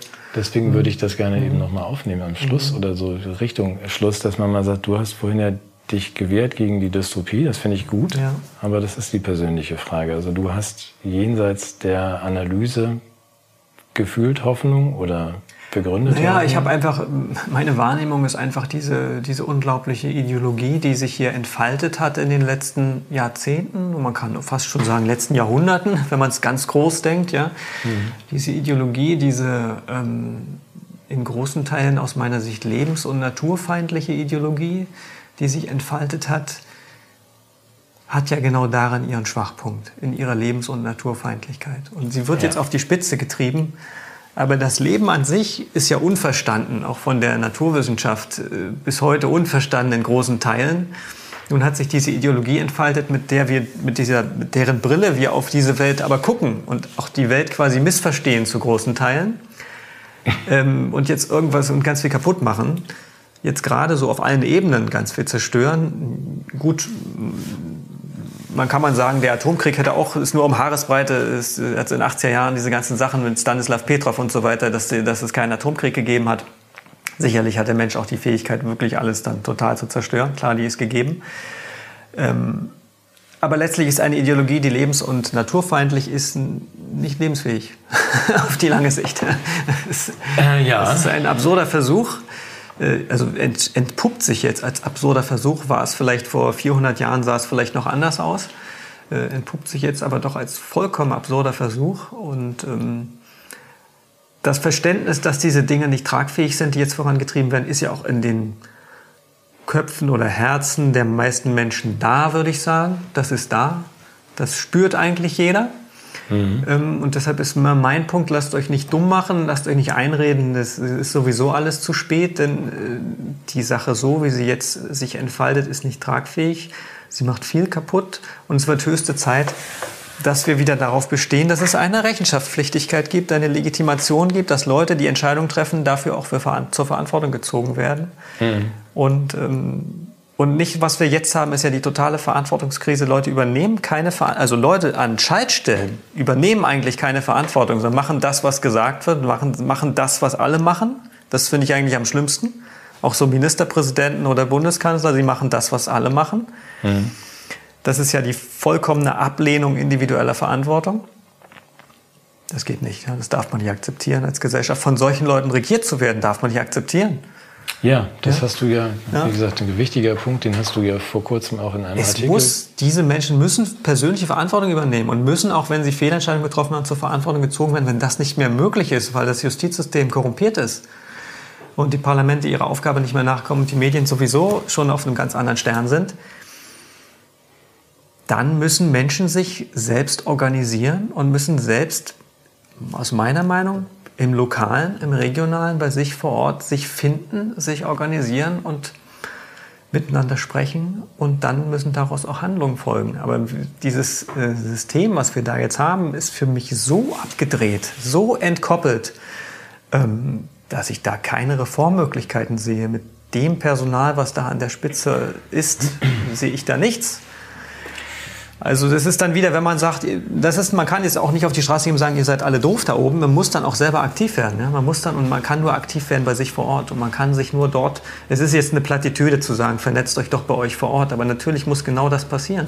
Ja? Ich halte das weiß Gott nicht für eine Plattitüde, ja. sondern für notwendig. Aber du hast mhm. neulich, das will ich nochmal erklärend hinzufügen, weil das vielleicht nicht alle wissen. Also nochmal erklären, Katja, du hast neulich einen schönen Artikel geschrieben darüber. Ein wichtiger Punkt, wie ich fand, den du gerade nochmal gemacht hast. Mhm äh, wenn diese Rechenschaftspflicht entfällt, also man sie wegbaut äh, durch, ja. durch Paragraph 146 Gericht sowieso, also man sagt, der Herr Buschmann ist verantwortlich dafür, dass die Staatsanwaltschaften einen Politiker auch in die Verantwortung nehmen könnten, wenn er in einer verantwortungsvollen Position agiert. Mhm. und das nicht passiert wegen der ähm, Regenbogen-SED, die sich dann einfach sagt, nee, dann, dann klage ich den jetzt halt mal nicht an. Hm. So, das heißt, dann hast du eine Delegitimierung des Staates durch den Staatsapparat selbst. Selbst. Ja. Selbst. Und da hast du in dem Artikel am Ende die berechtigte Frage, die du jetzt halt beantwortet hast, gestellt. Äh, was ist denn dann der Schritt? Dann ist ja die Demokratie im Grunde erledigt. Ja, natürlich. Also ohne Rechenschaftspflicht gibt es keine, haben wir keine demokratischen Verhältnisse. Ja, nicht nur keine demokratischen Verhältnisse, sondern der Staat als solcher, verstanden als Gemeinwesen der Bürger, was er heute kaum noch ist, aber als das verstanden, die Legitimation des Staates als Organisationseinheit entfällt, wenn die verantwortlichen Beamten und Politiker nicht mehr rechenschaftspflichtig sind für das, was sie tun. Ja, das ist in, in ja. Den Gedanken habe ich aber noch nirgendwo gelesen. Ja. Schön, dass du ihn ja. da hingeschrieben hast. Ja. Deswegen, das ist ja bestechend. So, dass man, aber du hast da auch in dem Artikel zumindest die Andeutung gemacht. Wir brauchen dann, wenn das so bleibt, dann bleibt uns ja wiederum gar keine andere Möglichkeit, als genau das zu machen, was du jetzt gerade beschreibst. Denn dass man sagt, dann müssen wir unsere demokratischen Verhältnisse, die eben erfordern, dass wir miteinander sprechen und dass wir einen Kompromiss finden ja. und jemand, der Verantwortung übernimmt, die dann aber auch trägt, ja dann können wir das nur neben dem bestehenden System im Kleinen machen. Also ja, sehe ich so, ja. Mhm. Das, was ja auch entsteht, oder? Ich weiß nicht, wie es bei euch ist. Wir wollen ja auch nicht zu viel sagen. Aber es gibt ja durchaus reichlich. Also die, die Demonstrationen äh, Anfang letzten Jahres waren für mich da ein wichtiger Anfang auf diesem mhm. Weg. Denn dort sind sich ja viele Leute begegnet in den einzelnen Städten. Also wie gesagt, es waren ja über 1000 Demonstrationen jede Woche, über viele, viele Wochen. Mhm. Ähm, dort sind sich ja, ich weiß das aus vielen Städten, da sind sich ja Leute begegnet, die sich vorher überhaupt nicht kannten, sind ins Gespräch gekommen, haben sich kennengelernt. Teilweise sind kleine Stammtische entstanden, Netzwerke, wo Leute sich treffen. Das war für mich so ein Punkt, wo was gestartet ist, ja, was, was ausbaufähig ist.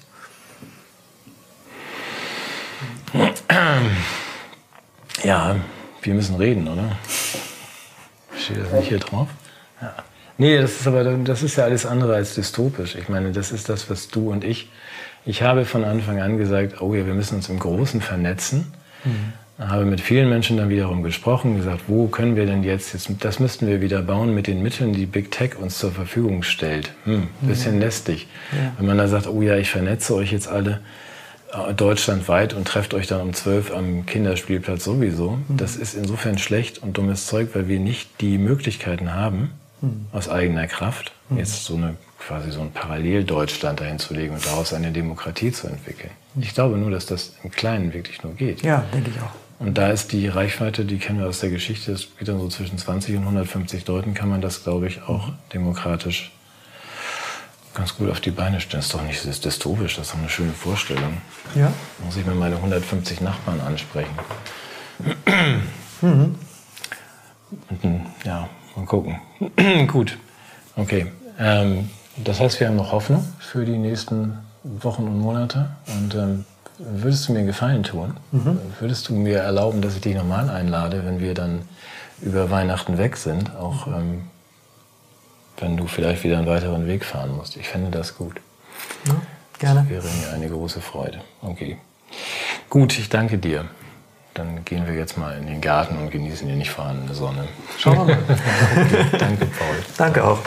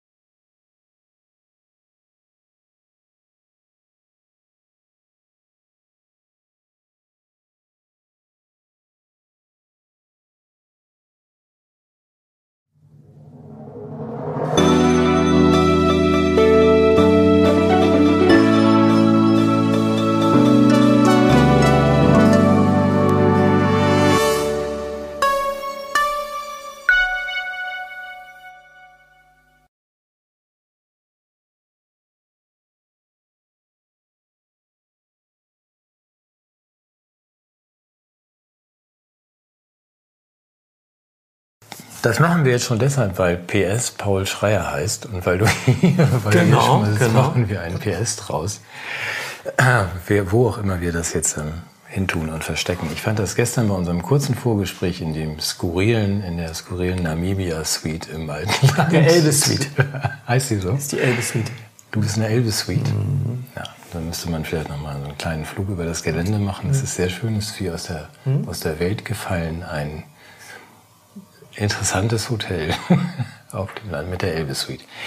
Da habe ich schon gedacht, ähm, wir machen das und jetzt machen wir das einfach wirklich. Du, ähm, weil ich gestern dich gefragt habe, wie heute, weil du aus einem anderen Land kommst als ich ursprünglich ähm, und ich inzwischen sehr viele aus deinem Land kenne, ähm, ob die DDR uns alle retten kann. Du verstehst den Hintergrund bitte richtig, weil ich in dieser Zeit, und wenn ich mit Menschen spreche, die sagen, hm, so geht das nicht, was hier gerade passiert, dann haben, glaube ich, wenn ich ihr sagen darf, ihr, ihr Ostdeutschen. Wir, Ossis. Ihr Ossis, okay, lassen wir uns, begrüßen wir uns auch so, du Ossi, ich Wessi, machen wir es doch klipp und klar. Da habe ich den Eindruck, dass die Ossis eine andere Wahrnehmung dieser ganzen Zeit haben. Und weil sie vielleicht schon mal sowas erlebt haben, so eine Art feindliche Übernahme, und habe dann, wenn ich da den vielen Freunden, die ich inzwischen aus Ossi-Land habe, wenn ich die so höre, dann habe ich auch den Eindruck, wenn ich irgendwo hingehen sollte in Deutschland, um mich dort neu zu vernetzen mit Leuten, dann wäre es im Osten. Was ist denn da dein Eindruck? Hast du da irgendwas gerade jetzt aktuell? also es, es wurde noch mal so ein bisschen deutlich, vielleicht bei den, bei den ähm, Corona-Demonstrationen, so Anfang letzten Winter, Anfang letztes Jahr, letzten Winter, war ja erst ein Schwerpunkt im Norden da, bei uns in Rostock war sehr viel los und in Sachsen natürlich und Thüringen. Mhm.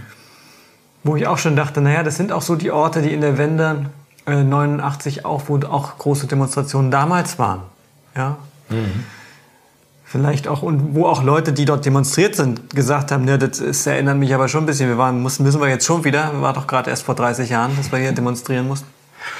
Aber es ist ja nicht nur der Osten. Ne? Also mir ist schon auch aufgefallen, dass ja auch so Bayern, Baden-Württemberg und so, da im Süden war so auch sehr viel los, da ist auch sehr viel ja, Bewusstsein irgendwie da oder dass die Leute irgendwie wach sind. Mir war das schon vor der Corona-Krise aufgefallen, wenn ich, auf, auf, wenn ich Lesungen, Vorträge gemacht habe im Süden, Baden-Württemberg, so, ähm, habe ich sehr wache Leute oder überhaupt Einladungen, es kam Einladungen vor allem von dort, wo ich dachte, und dann habe ich mich für mein Demokratiebuch, kurzer Exkurs, auch mal mit äh, Demokratiegeschichte in Deutschland befassen, sehe, dass Baden-Württemberg tatsächlich eine, eine, Demokrat, eine Demokratiegeschichte auch wirklich hat. Also da ist das wirklich verwurzelt bei den Leuten. Ja. Aber äh, Sachsen und so Regionen haben auch so eine, haben auch eine Geschichte mit, mit Wachheit und, und, und Kritik gegenüber der Obrigkeit und so. Da ist was, das ist nicht von jetzt auf gleich. Äh, das hat jetzt auch nicht nur mit DDR oder so zu tun. Das reicht, glaube ich, viel, viel weiter zurück. Aber zu deiner Frage zurück. Auf jeden Fall, ich beobachte das auch, haben die Leute natürlich im Osten ähm, dieses Déjà-vu-Gefühl. Ja? Das hatten wir doch alles jetzt schon mal irgendwie. Ja? Der sagt, es ist doch gerade 30 Jahre. Ja, genau. Also habe ich so gehört, eins zu eins in Rostock auf der Demo. Ähm, damals, da vor einem Jahr. Ähm, ja, klar. Und sie haben vor allem diese Erfahrung, dass die Dinge anders sind als in den Medien. Mhm. Die ist präsent, die hat jeder, der im Osten war. Jeder weiß das. Ja, es gibt die Medien, es gibt die Wirklichkeit. Das mhm. weiß jeder aus dem Osten. Und im Westen wissen es auch viele, aber nicht alle. Ja, das, das deswegen fragte ich das eben auch. Da muss doch ein anderes Bewusstsein auch sein. Ich, ich erinnere mich an die Worte von, von Bärbel Boley zumindest, dass irgendwie, das glaubt man nicht, dass das weg ist. Also auch was die, die Mechanismen ja. betrifft, der, der Sicher Sicherheit des Staates, also der, heißt diese ja, Vereinigung ja. noch? Ja, Staatssicherheit genau, genau, damals. Genau. Das ist natürlich anders und verfeinert, aber ich fand die Bemerkung damals von Bohler bemerkenswert, dass sie nach vorne gesagt hat, glaubt man nicht, dass die weg sind. Die ja, kommen in anderer Form wieder. Und da muss doch bei euch ein anderes, da hast du völlig recht, das, das kennt man ja hier man nicht. Kennt das, das haben wir ja hier Zumindest nicht so, wie ihr es dann. Auch diese ganze, äh, als diese ganze NSA-Sache damals kam, jetzt irgendwie ja mit Snowden und ja, und wir werden ja hier alle abgehört und so und der NSA äh, kontrolliert die gesamte Internet und so weiter, wo ich so, ja gut, äh, ich meine, ich weiß, mein Elternhaus in den 80er Jahren äh, in der DDR, unser Telefon wurde überwacht. Mhm. Hat man dann durch die Stasi-Akte später erfahren, ja, also ähm, so, also man kennt das, ne? man kennt so das Gefühl, dass hier ein Staat übergriffig ist, dass ein Staat Dinge tut, die nicht in Ordnung sind, dass er kontrollieren will, dass er Angst davor hat, dass Bürger sich organisieren. Das kennen die Leute aus dem Osten eins zu eins. Ja, das meine ich. Aber Ja, deshalb, ich genau. meine, ihr habt ja damals, das sind ja durchaus Parallelen zu heute, wie du sagst. Also, dass man sagt, dann fangen wir halt an zu demonstrieren, auf die Straße zu gehen. Das, ähm, Die andere Seite feiert sich dann umso mehr. Auch das haben wir jetzt wahrscheinlich in Form einer, eines Doppelwumms. Das ist ja förmlich irgendwie 89er. Wir haben es geschafft, die Deutsche Demokratische Republik wieder auf die Spur zu bringen. Oh ja, Dopp- so ein bisschen, ja. So ein bisschen. Und deswegen meine ich die Frage ganz ernst. Also da ist ein anderes Bewusstsein als hier, weil sich zumindest die Älteren noch erinnern können. Und die Jüngeren wissen es von ihren Eltern. Und, und du kennst das, glaube ich, aus deiner, du warst ja noch relativ jung, als die, als Ich war die 12, 13 so.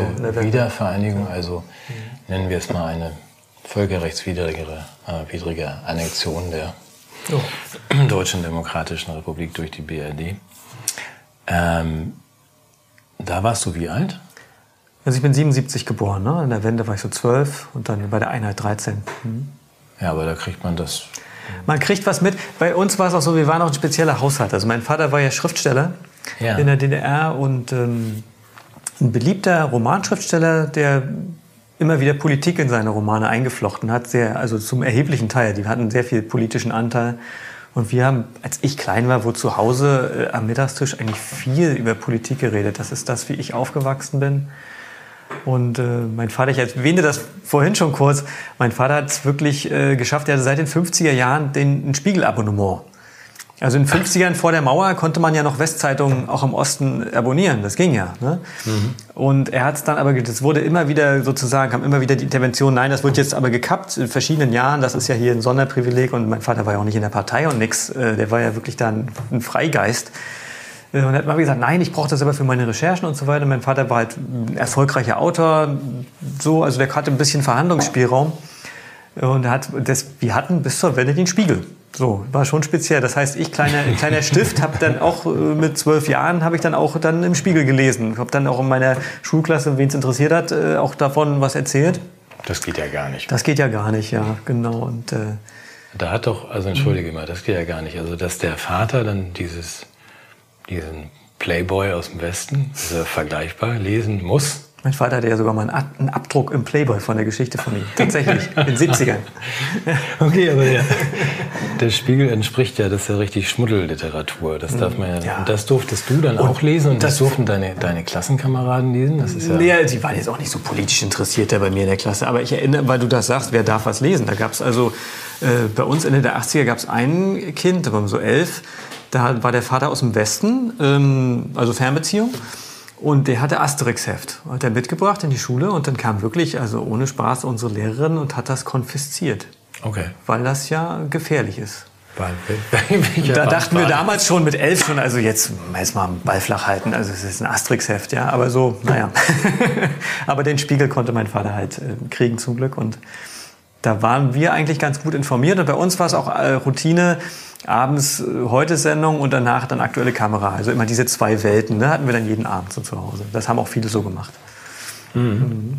Das würde mir jetzt die heute ja förmlich wünschen. Ja. Also, Das ist das sind die beiden, dass man umschalten kann. Ja, aber gut, nochmal, da, da muss ich fragen, ähm, dein Vater war Schriftsteller, weiß ich, hat ja auch mit dir noch einen Roman Buch geschrieben, gemacht, den ja. über den 11. September. Das war, glaube ich, auch dein erstes Buch, dann Genau. mit Vater zusammen. Genau.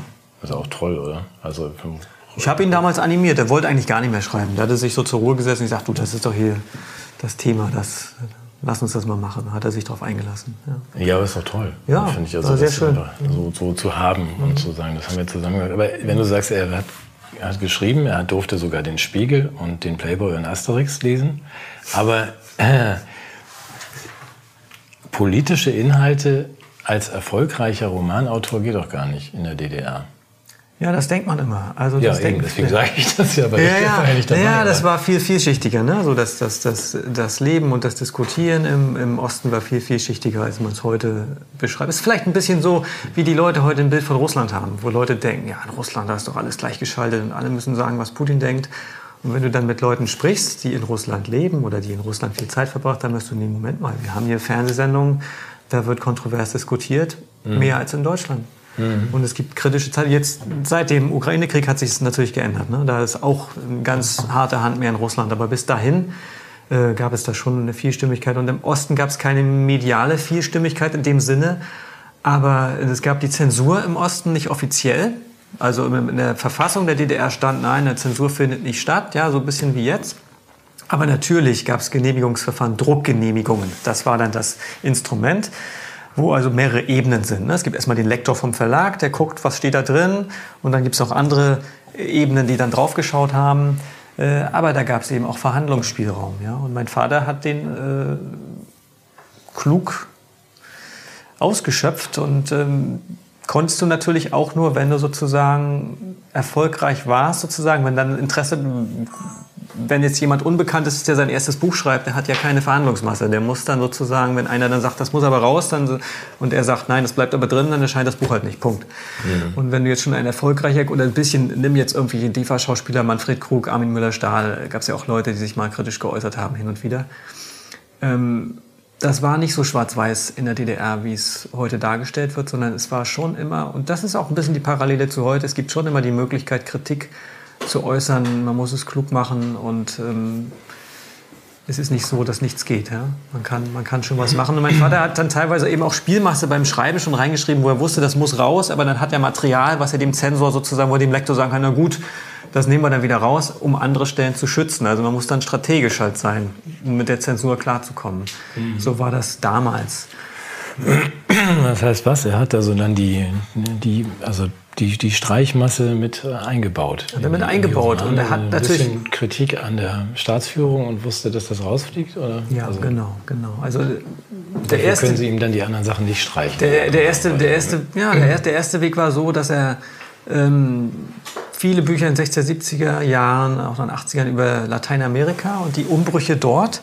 Mhm und die Diktaturen dort und die Umgang mit Opposition dort und immer und jeder, der es im Osten gelesen hat, wusste, ah ja, naja, das ist schon klar. Das ist natürlich die Parallele zu hier und man nimmt dann ein anderes Beispiel, aber er ja. erzählt die gleichen Prozesse und da kann dann, hat dann auch der Zensor nichts dagegen.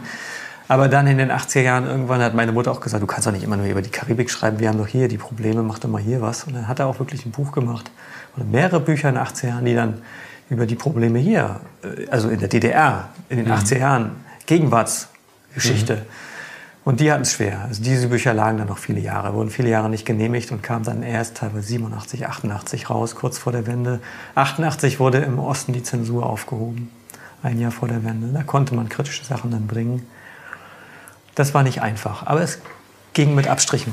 Aber das meine ich, also du warst dann noch sehr, sehr, sehr klein, war sehr, kind. sehr, sehr ja. jung, du warst ja. noch Kind, hast das ja. dann so, aber du bist ja auch, auch sehr wach und sehr sensibel für diese ganzen Prozesse natürlich, auch wegen deiner, deiner beruflichen Tätigkeit, wegen der Dinge, die du machst mhm. und weil du Paul bist, also weil du bist, wer du bist. Du bist einfach wach.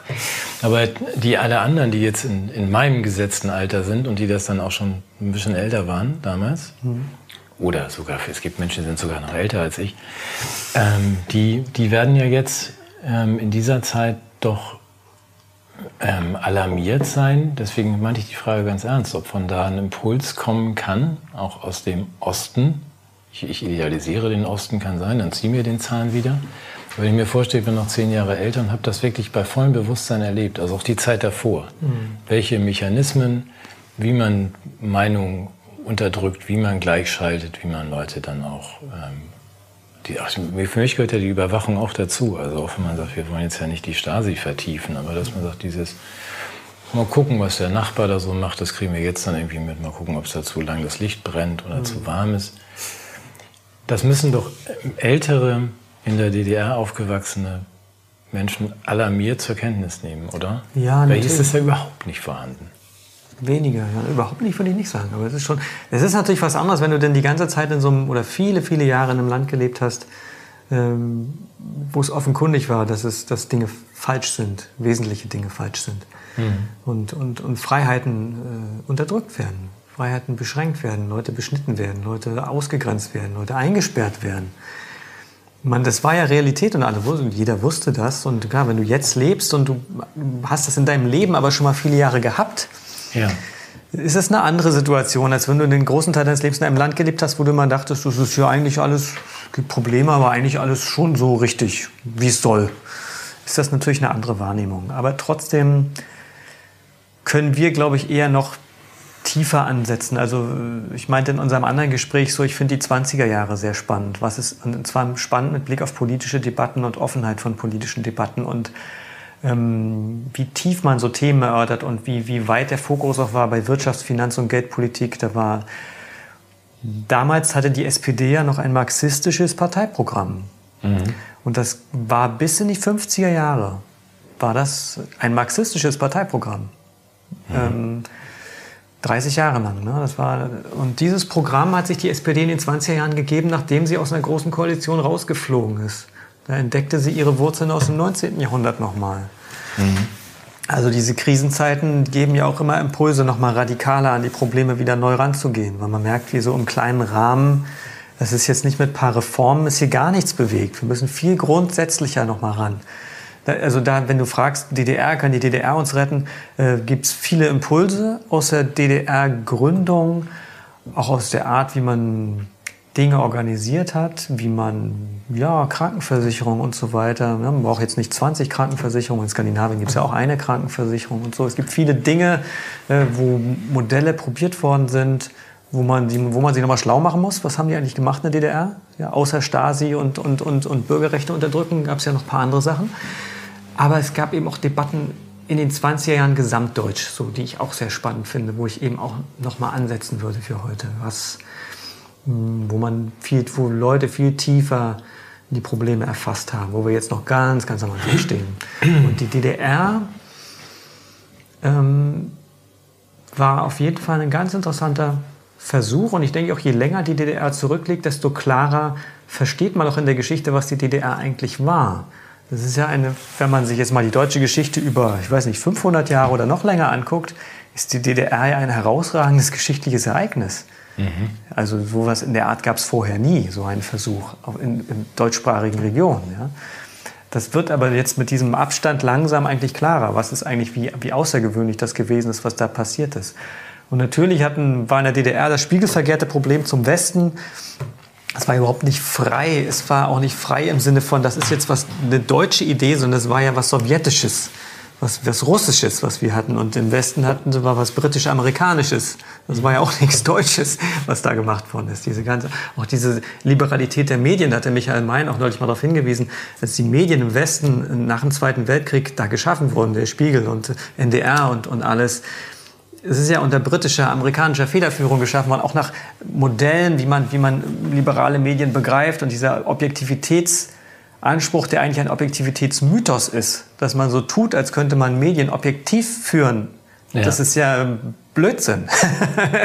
ja. jeder, jeder hat eine Ideologie, jeder hat eine Haltung, jeder Verleger hat eine Haltung und jedes Medium hat auch äh, eine Haltung, die das widerspiegelt, was die Eigentümer denken oder was die kontrollierenden Instanzen denken. Und wir brauchen halt Vielfalt, wir brauchen viele Medien, viele Blickwinkel und dieser, ja, wir brauchen jetzt eins und, und das und ARD, das ist jetzt oder Spiegel, wir sagen jetzt, was ist. Ähm, das glauben die ja selber. Ne? Hältst du denn viel von diesem Hajo Friedrich Satz, dass der gute Journalist sich mit keiner Sache gemein macht, nicht mal mit einer guten? Ich musste also, gerade daran denken. Ja. Ja, ja. Ähm, weil du gerade sagst, niemand ist objektiv. Das ist ja ganz, ganz entscheidend. Also, dass man einfach sagt, das gibt es ja überhaupt nicht. Ja, und wenn man sich die Medienlandschaft in den 20er Jahren anguckt, da gab's ja auch kein, hat ja niemand den Anspruch erhoben, wir sind jetzt eine objektive Zeitung oder so. Es war eine Zeitung von der Partei nah, der stand der Partei nah, die Zeitung stand der oder dem Industriellen nah und so weiter. Aber ganz kurz, du, du meinst, dieses DDR war ein einmaliges Experiment auf deutschem Boden? Auf jeden Fall, ja. Also eine demokratische Republik organisiert als was? Als Räterepublik nach sowjetischem Vorbild? Oder? Ja, es, hatte, es war halt was Russisches, ne? Und, ja. und es war halt diese, diese und Deutschland ist extrem autoritär immer gewesen, jetzt ja wieder zu neuen autoritären Höhenflugen aufgestiegen. Ja, äh, und das im muss Ost, hier im Wasser sein. Und im Ost- und im Westteil auch unglaublich autoritär gewesen die ganze Zeit über. Ja. Und wir hatten halt dann im Osten, ich sage jetzt mal wir im Osten, ähm, dieses russische System war ja auch extrem autoritär, gerade im Stalinismus extremst autoritär. Und das wurde dann hier durchgeprügelt in der DDR. Ja? Auch diese ganze, dieser, als Beispiel dieser LPG-Gedanke, landwirtschaftliche Produktionsgenossenschaft, mhm. ist ja kein dummer Gedanke. Ja, so, man teilt die Werkzeuge miteinander, nicht jeder Bauer braucht seinen eigenen Traktor und so weiter. Aber in der Art, wie es dann durchgeprügelt worden ist, ohne Rücksicht auf Verluste, war es natürlich verheerend. Mhm. So, also man muss differenzieren ne, bei diesen ganzen Sachen. Ja. Aber kriegen wir dann, also in der in der gemeinschaftlich deutschen Geschichtsschreibung ist es ja eher so, sei mir nicht böse, wenn ich das so zusammenfasse, aber ihr habt es verkackt. Also ich sage jetzt ihr. Mhm. Ihr habt das einfach alles versiebt, ihr konntet das nicht gut. Also bei euch gab es dann irgendwie, musste man fünf Stunden alle fünf Jahre anstehen für einen Badewannenstöpsel, weil das eben im Fünfjahresplan nicht vorgesehen war. Mhm. Freut euch, dass wir euch dann gerettet und ähm, mit aufgenommen haben in den vaterländischen Schoß und ja. Jetzt kommt uns nicht hier mit, irgendwas war auch gut in der DDR. Ich ja. neige dazu, diesen Zustand da drüben eher zu verherrlichen und zu ja. sagen, da waren nach allem, was ich weiß, auch Dinge gut. Und immer wenn ich komische, wilde Ideen entwickle, selbst politisch, also mhm. wie zum Beispiel zu sagen, wir können uns das Werkzeug durchteilen, dann stelle ich fest, dass das entweder in Dänemark schon gemacht wird oder in der DDR schon gemacht wurde. Oder Finnland, wo man sagt, Finnland, die haben dieses tolle Bildungssystem zum größten Teil von der DDR übernommen. Ja, ja, ja. Also deswegen, das in Bausch und Bogen irgendwie in die Tonne zu treten, finde ich ja genauso verkehrt wie du. Und für mich ist es eher aber du hast Hoffnung, dass wir das neu bewerten, 30 Jahre später? Auf jeden Fall, kommt von ganz alleine, die Neubewertung. Jetzt, je, je, je länger das zurückliegt und auch diese ganzen Grabenkämpfe, dass man jetzt den Osten delegitimieren muss, damit der Westen da, damit das zu rechtfertigen, was in der Wende passiert ist, dieser Raubzug, ne? um das irgendwie zu, zu legitimieren nachträglich diese, dieses Bedürfnis geht ja auch zurück, je länger der Raubzug dann zurückliegt tatsächlich. Ne? Und die Räuber dann nicht mehr so in Amt und Würden sind. So, ja? Ist ja dann auch schon ein bisschen her. Naja gut, wenn die Räuber sich jetzt noch weiter irgendwie selber ähm, entlarven bei dem, was sie gerade tun, dann steigen ja die Chancen, dass wir noch mal einen Blick auf die DDR werfen und sagen, war da nicht vielleicht auch irgendwas gut, was wir hätten lernen können, oder? Ja, ich will jetzt auch nicht die DDR zurück. Ne? Also nicht, dass ich da jetzt falsch interpretiert wäre. Ich weiß selbst gut genug, was da... Ähm, gerade mit Stasi und so weiter und, und die Art, wie mit Leuten umgegangen worden ist, die eine andere Meinung haben. Das ist ja das, mein Kernpunkt eigentlich, ja, mit allen reden, allen zuhören, alle einbeziehen. Da waren wir in der DDR sehr weit entfernt mhm. und ähm, das äh, war falsch. Ja, das war meine Hoffnung, dass man sagt, ihr habt die Erfahrung gemacht mhm. und das ist das ja. Schlimmste, was passieren kann und wir ja. steuern darauf zu. Also ich in den letzten zwei Jahren steuern wir doch deutlich darauf zu, Zustände zu bekommen, die man aus der DDR schon mal kannte, oder? Ja, natürlich.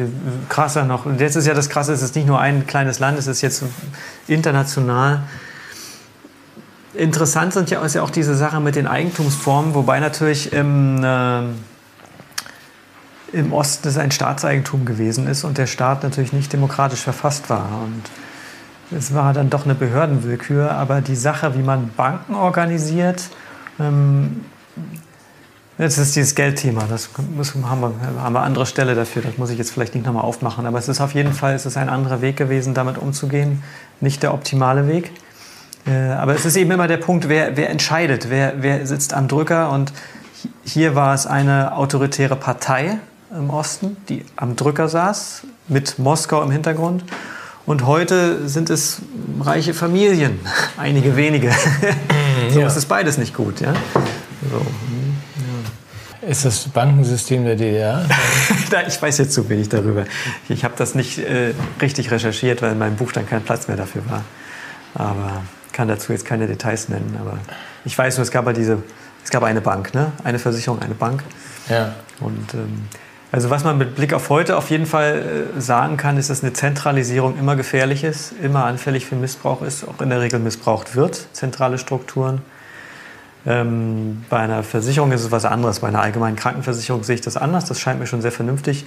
Bei einer Bank äh, äh, wäre ich mehr auf regionale, auf regionale Lösungsansätze. Also das Sparkassenmodell, was Deutschland vor langer, langer Zeit etabliert hat, ist ähm, ziemlich selten international und ist mhm. sehr gut weil es die regionale Wirtschaft ähm, für die regionale Wirtschaft sehr wichtig ist. In England gibt es das nicht. Mhm. England ist auch, was die Unternehmen angeht, viel stärker konzentriert, monopolisiert noch als bei uns. Und der ähm, Ökonom Richard Werner, deutscher Ökonom, der in England lehrt, den ich sehr empfehlen kann, hat ähm, darauf hingewiesen, dass das Sparkassensystem in Deutschland ganz entscheidend gewesen ist für den Aufstieg Deutschlands als Wirtschaftsstandort, also insbesondere im Südwesten, ja, in Baden-Württemberg und Bayern und wo das ganze, wo die Wirtschaftskraft eigentlich herkommt, das ohne diese Sparkassen nicht gegeben, weil große Banken geben Geld an große Firmen mhm. und nicht an kleine Firmen. im großen Maße. Und wenn du, wenn du kleine und mittlere Firmen schützen willst, brauchst du kleine und mittlere Banken. Ganz simpel. Ähm, und deshalb ist das sehr wichtig für eine, für eine, für eine florierende Wirtschaft, dass man Banken vor Ort hat. Das ist auch klar ersichtlich. Ähm, der regionale Bezug, man kennt sich einfach, man lebt in einem gemeinsamen Raum. Wenn du jetzt hier zu einer Filiale der Deutschen Bank gehst, dann entscheidet die ja nicht da vor Ort, sondern nach den zentral ausgearbeiteten Rating-Kriterien, die über das ganze Land rüber gestülpt werden, nach irgendwelchen Koeffizienten und Algorithmen. Und es gibt da keinen Spielraum für persönliche Kontakte mhm. oder nur sehr wenig Spielraum. Ähm, das ist bei vielen Sparkassen heute leider auch schon so, aber es müsste nicht so sein, denn die Sparkassen sind ja regional angehörig sozusagen, den Kommunen und so weiter. Und ähm, das ist auf jeden Fall, das Thema hat jetzt nicht so viel mit der DDR zu tun, aber es fiel mir jetzt gerade ein bei der Gelegenheit. Das, das macht ja nichts, aber mhm. das heißt, ist ein Hinweis darauf, wie war es denn in der DDR? Da gab es nur eine Bank, oder? Okay, das ist, Bank, das ist keine gute Lösung, mhm. oder? Klingt nicht so. Ja, du brauchst das Regionale halt Also ja, das, das, das Zentrale ist gefährlich. Diesen, diesen Glocalize-Gedanken, dass man sagt, das, was als in Deutschland ja oft als Schwäche empfunden wird, diese Kleinstaaterei und dieser, dieser ja, ganze ja. Föderalismus, dass man sagt, wenn es mal jetzt doof würde, können wir uns ja mal vorstellen, oder der Sand ins Getriebe gerät, dann könnte uns das helfen, dass es die regionalen Strukturen noch gibt. Ja, das große Zentrale ist immer Herrschaft. Ne? Du hast dann eine zentrale Paris, da in Frankreich ist ja so, die sind ja anders, das ist ja alles zentralisiert zugeschnitten auf Paris, da wird alles entschieden, dann strahlt das nur aus, da nach unten hin und ist ja in vielen Ländern so und äh, man kann eigentlich eine funktionierende Demokratie, wenn man sowas denn mal anstreben will, äh, das kann man nur mit starken demokratischen Strukturen in, der, in den Regionen machen, sonst geht das ja überhaupt nicht. Du kannst ja nicht einfach nur dann irgendwie das zentral alles lenken, das ist dann nicht mehr demokratisch. Das haut nicht hin, weil die Verantwortlichkeit nicht an den Leuten dran ist. Die ist, die ist zu weit weg. Und das ist ja auch das große Problem der EU. Das, die EU kann gar nicht demokratisch sein, weil die viel zu weit weg sind, mit äh, keinem Bezug mehr zu den Leuten, zu denen sie, zu denen ihre Entscheidungen in Beziehung stehen. Ja. Das ist aber ein interessanter Gedanke, der geht jetzt weit weg von der DDR, ja. über die sprechen, weil das macht gar nichts. Das machen wir jetzt trotzdem, weil mhm. das würde heißen, diese, kennst meinen Gedanken vielleicht dazu. Deutschland gibt es ja noch gar nicht so lange und das hat sich ja zusammengefügt aus diesen Fürstentümern und so. Eigentlich haben wir das erst seit 1860. Ja, genau. So Zollunion damals, ja. Genau, vorher gab es irgendwie die Versuche durchaus mal das Ganze. Es gibt auch den Begriff Deutsch in dem Sinne nicht. Das ist ein substantiviertes Adjektiv, der mhm. Deutsche, mhm. weil das eigentlich nur heißt, der kann nicht mhm. Latein und nicht Griechisch. Daher kommt das Wort mhm. Tudisk. Mhm. Aber dass man sagt, diese, diese historische Schwäche, dass wir keine Nation sind, in dem Sinne, die über viele, viele Generationen und äh, Jahrhunderte wachsen konnte zu diesem strahlenförmigen, mhm. die Zentralregierung weiß es, ja. was die EU jetzt ist. Das ist ja ganz spannend, wenn man sagt, das könnte, diese äh, föderale Vorgeschichte könnte uns zu Pass kommen. Und ist jetzt in der Corona-Krise total ausradiert worden. Genau. Der Zentralismus das, wurde das, eingeführt. Ja, ja, das mal kurz mhm. mal gucken, ob ja. sich die Souveränität der einzelnen mhm Distrikte, würde es bei Hunger Games heißen, das ist, musst du nicht gelesen haben, mhm. aber dass man sagt, das könnte, wenn es unruhig wird, ein interessanter Aspekt werden, dass man sagt, wir haben die Strukturen noch, um demokratisch in den einzelnen Ländern, mhm. in den Bundesländern, mhm. ähm, Fre Freistaat, ne? Das Wort Freistaat. Ja, Freistaat. Heißt das nicht so Bayern? Sachsen? Wie heißt das noch? Nee, Freistaat. Oder Freie, Freie Hansestadt Hamburg heißt doch, glaube ich, ja, auch, ne? Ja, ja. ja. Also, ganz gefährliches Wort. Freiheit, hier, Freiheit hier rum zu operieren. Sicherheit heißt das heute. Freiheit ist ja nicht mehr so wichtig.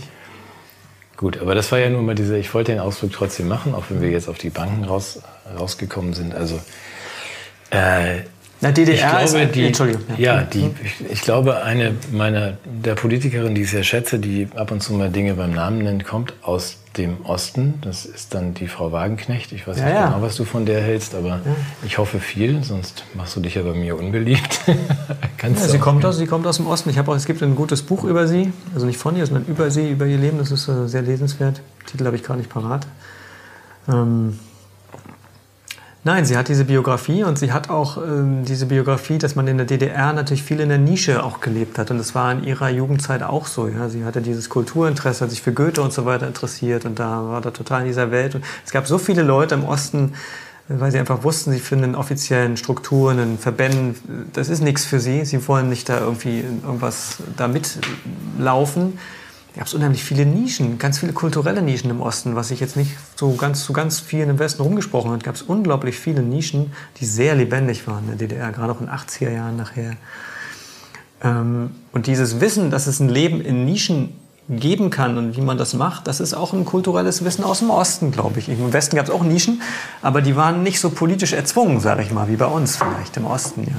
Mhm. Und dass aus diesen Nischen aber auch Impulse nach außen strahlen können. Ne? Also dann, ist es, dann wird es natürlich, äh, dann wird es interessant. Ja, dass in, einem, in, einer kleinen Gruppe von Leuten was entsteht, das irgendwie nach außen getragen wird über Bücher oder Publikationen oder auch aus Kunstkreisen, ja, Ausstellungen, die dann so gemacht worden sind, äh, halb unter der Hand und also dieses ganze kulturelle Thema ist auch sehr wichtig. Also Nischen, und Kultur hatte auch einen anderen Stellenwert in der DDR. Ja, aber Nischen und, und äh, Subversion und irgendwie Texte so schreiben, dass man den Teil dann gestrichen kriegt und der andere durchkommt, das kann man ja. in der Tat lernen, ja. wenn man unter einem solchen, einer solchen Führung arbeiten musste als, als Künstler oder als Bürger, richtig? Ja, genau, genau. genau. Und das nochmal, das meine ich nur, ich versuche mir auch gerade das Bewusstsein ein bisschen nach vorne zu bekommen. Dass das nicht verkehrt wäre in der näheren Zukunft, in dem Punkt zumindest von den von euch Ossis, entschuldige, wenn ich das jetzt also nochmal sage, sind, die, Nischen, die Nischen sind einfach wichtig. Also wenn wir jetzt in so ein totalitäres System reinrutschen, ähm, müssen wir die Nischen kultivieren. Mhm. Denn die Nischen sind ja das, wo man sozusagen dann das wachhält, äh, was wir noch brauchen werden. Gibt es denn das im Osten jetzt auf deinem Eindruck nach? Ich kann dich ja jetzt nicht fragen, du bist ja nicht in jedem einzelnen Bundesland, aber gibt es das noch, diesen Geist, dass man. Ja, es gibt auch so Gesprächskreise, ne, wo Leute sich privat einfach treffen in so einem mittelgroßen Rahmen, so 20 Leuten vielleicht, sich regelmäßig treffen, sowas gibt es schon. Ne? Mhm. Und so salonmäßig in Anführungszeichen, ja, aber einfach normale Leute. Ähm, die einfach sich austauschen und, und Ideen entwickeln und überlegen, was können wir jetzt bei uns in der Stadt vielleicht anstoßen? Oder kommen dann nachher sogar Leute vielleicht zusammen, die so politisch gar nicht auf der gleichen Seite stehen? Kannst das weiß ich nicht. Das ist noch schwierig. Also die Trennung ist schon, die ist glaube ich schon gegeben. Also das ist, würde ich jetzt nicht so unterstreichen gleich. Aber es gibt auf jeden Fall, das war doch neulich auch so ein Brief, äh, einer thüringischen Stadt äh, an Habeck, äh, Thema Erdgas und, und Nord Stream und so weiter, wo der Brief war dann unterschrieben von allen Stadtratsfraktionen von AfD bis Linke. Mhm. So, also sowas, dass man so in einer, in, einer, in, einer, in einer mittelgroßen oder kleineren Stadt, dass sich alle zusammensetzen und sagen, das ist jetzt ein existenzielles Problem, wir ziehen wir alle an einem Strang. So, ja? Ich glaube, äh, das wird noch zunehmen. Ja. Mhm. Okay, ja gut, das ist ein Prozess, den wir ich, ich kenne diese Theorie, habe ich nicht ganz verstanden. Hufeisen heißt sie, glaube ich, ne? dass dann der rechte und der linke Rand unten. Das kenne ich auch nicht, weiß ich nicht. Ne? Okay, dann lassen wir es weg, wenn wir das beide nicht kennen. Aber das, nee, das ist ja dann, beschimpfen kann man solche Leute am besten als Querfront. Das war was ganz anderes. Also, dass du sagst, diese beiden Ränder, also äh, Frau Weidel aus der Ostschweiz und die Sarah aus dem Osten, dann eigentlich in vielen Punkten die gleiche Position vertreten. Also vor Ort, vor Ort. Also jetzt so auf Berliner Ebene glaube ich nicht, aber so vor Ort, wo man sich persönlich kennt, dann vielleicht doch. Mhm. Ja, es wäre ja zu wünschen. Mhm. Also dass man sagt, dass man auch da sind wir wieder beim Wir müssen reden und ins Gespräch kommen. Es gibt ja so Basics und mhm. wir können ja auch nicht alle Staatsdelegitimierer und ähm, Nazis sein, nur weil wir für, für, mich ist auch der Punkt, Politik muss ja vor Ort entstehen. Also wenn wir alle jetzt nach Berlin starren, da wird von Berlin wird kein Impuls ausgehen. Das ist, äh, Politik muss ja, muss ja vor Ort auch gemacht werden. Also muss wieder viel mehr, dass man dort wirklich da die, die Versammlung dort auch besucht und äh, Gemeinderatssitzung auf dem Dorf und der Stadtratssitzung ist teilweise auch formalisiert, teilweise auch schon sind auch alle heißt das, du bist nicht so ein Fan der Vereinigten Staaten von Europa oder so, wie das heißt? Nee. nee. Das ist. Äh, das ist eine schöne Idee, die aber die viele Dinge außen vor lässt. Also allein schon die Sprachunterschiede sind, was die politische Meinungs- und Willensbildung angeht, sind die Sprachunterschiede von so gravierender Auswirkung. Du brauchst ja, um Politik zu machen in so einer Demokratie, erstrebenswerterweise, brauchst du ja einen gemeinsamen Diskussionsprozess. Den kannst du ja nicht über Sprachgrenzen hinweg einfach so machen. Wie soll denn das gehen? Ja. Kannst du gar keine Willensbildung organisieren über eine Sprachgrenze. Das ist unglaublich schwer. Also man es machen, aber es ist sehr schwer. Genau, das ist der Vorteil ja. der, der Vereinigten Staaten ja. von Amerika, zumindest, dass es die Sprachbarriere nicht gibt. Ja, auch die, da die tun dann ich, so. Ja. ja, auch da ist es ja die Souveränität der einzelnen Bundesstaaten ist ja relativ groß, was die haben ja eigene Gesetzgebung und so weiter. Aber dann kann man sich mit einer gemeinsamen Sprache möglicherweise auf ein, zwei Dinge einigen. Genau, genau. Wir haben diese Diskussion auch bei, bei B und B und Matthias führt sie dann wieder mit der Frau Professorin Gero und so weiter. Du weißt das. Also ja. das, das, da bist du, glaube ich, eher skeptisch. bei Matthias mit dem kleinen ähm, und bei mir auch, dass man sagt, nein, wir müssen in die, in die ganz kleinen Zellen, in die im Grunde die Familien und in, in aus diesen Kreisen muss, muss Demokratie wachsen. Ja, klar.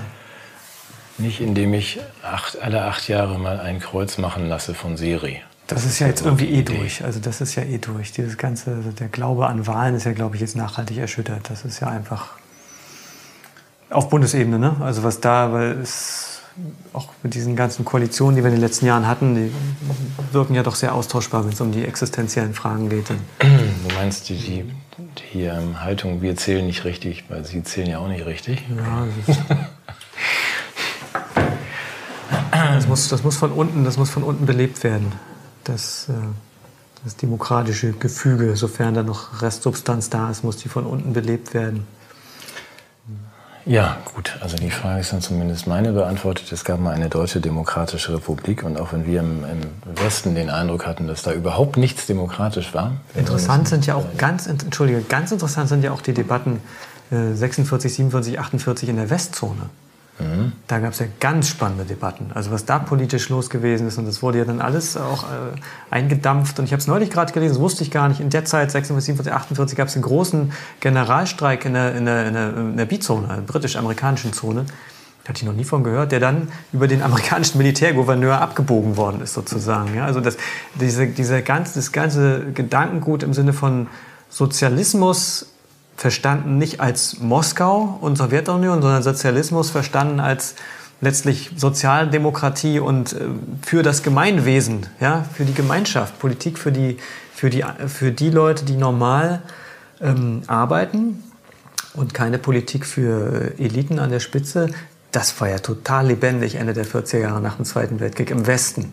Mhm. Total lebendig. Und, und, da war nicht so, da war nicht kein, kein großer Unterschied. Die Besatzung war ja auch ganz frisch noch das war einfach noch eine gemeinsame Überzeugung, dass man jetzt wirklich nach diesem furchtbaren Zweiten Weltkrieg auch wirtschaftlich ganz anders auf, das ganz anders aufziehen muss, auch mit der Mitbestimmung, mit Eigentumsstrukturen, auch im Westen. Das vorher ganz, also man musste jetzt gar nicht, weil ich vorhin andere Gelegenheit sagte, man muss auf die 20er Jahre schauen. Äh, Ende der 40er Jahre wäre vielleicht noch treffender, weil da das ist näher an uns dran und das waren ganz wichtige Diskussionen, die dann auch begradigt worden sind. Die sind im Osten begradigt worden und im Westen auch begradigt worden, jeweils in die, in die gewünschte Richtung. Aber der Geist von damals, auch diese ganzen Debatten, die, die sind lohnenswert, da nochmal reinzuschauen. Höre ich da eine gewisse Sehnsucht von dir, den Begriff der Sozialdemokratie mal wieder richtig zu füllen? So? Also das nicht, wie er jetzt ja. gefüllt ist. Ich würde das gar nicht so auf die Vergangenheit ausrichten. Das ist einfach, äh, die Frage der Gerechtigkeit ist ja die große Frage der in jeder Gesellschaft über alle Zeiten hinweg. Da können wir auch 500 Jahre zurückgehen, bis zum Bauernkriegen 1525 oder noch weiter zurückgehen, es geht immer am Ende um Gerechtigkeit. Und es, ist, es verengt den Blickwinkel, wenn wir jetzt dann nur über DDR sprechen oder über, über Sozialdemokratie. Das sind ja auch, die Sozialdemokratie ist ja in einer bestimmten historischen Phase entstanden, mhm. Industriekapitalismus und so weiter. Gerechtigkeit ist ja zeitenübergreifendes Ziel und äh,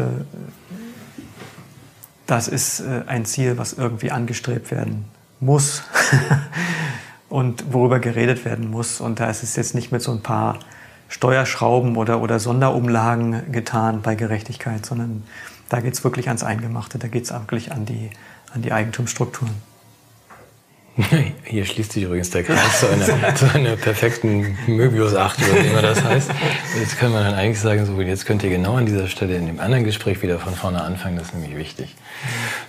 Ich wollte das nicht ähm, runter, ähm, runtermändeln auf irgendeine Sozialdemokratie-Debatte, du hast es nur vorhin zweimal erwähnt, also der Begriff des Sozialen ja, und des, wenn man, ja, nicht, nicht losgelöst von dem, mhm. von dem von, von dem SPD-Gedanken. Also, dass du sagst, das Soziale und das Demokratische irgendwie dem eine gewisse Geltung zu, wäre ganz schön, das mal zu füllen, so wie wir es vielleicht auch mal gemacht haben. Aber mit dem Gerechtigkeitsgedanken hast du Also man braucht eine, man braucht, man braucht eine sozialdemokratische Partei, braucht man. Aber diese, die wir hier in Deutschland haben, ist ja personell so ausgedünnt, will ich es mal vornehm ausdrücken, dass es schwer vorstellbar ist, wie aus dieser Partei noch wirklich sozialdemokratische Politik wieder kommen soll. Also ich kann es mir eigentlich nicht vorstellen. Aber wir brauchen so eine Partei auf jeden Fall. Ich meinte, Fall. das vorhin ja. gehört zu haben, als ja, du dann sagtest, ja. also in den 20ern und jetzt auch noch erweitert in den 50ern, gab es ja mal diese, zumindest eine starke Idee in, in diese Richtung. Ich will mal auch sagen, als Opposition haben wir im Moment nur die AfD. Ja. Die AfD ist ja keine sozialdemokratische Partei. Nein. so, also da ist Nein. eine Lücke. Ja? So.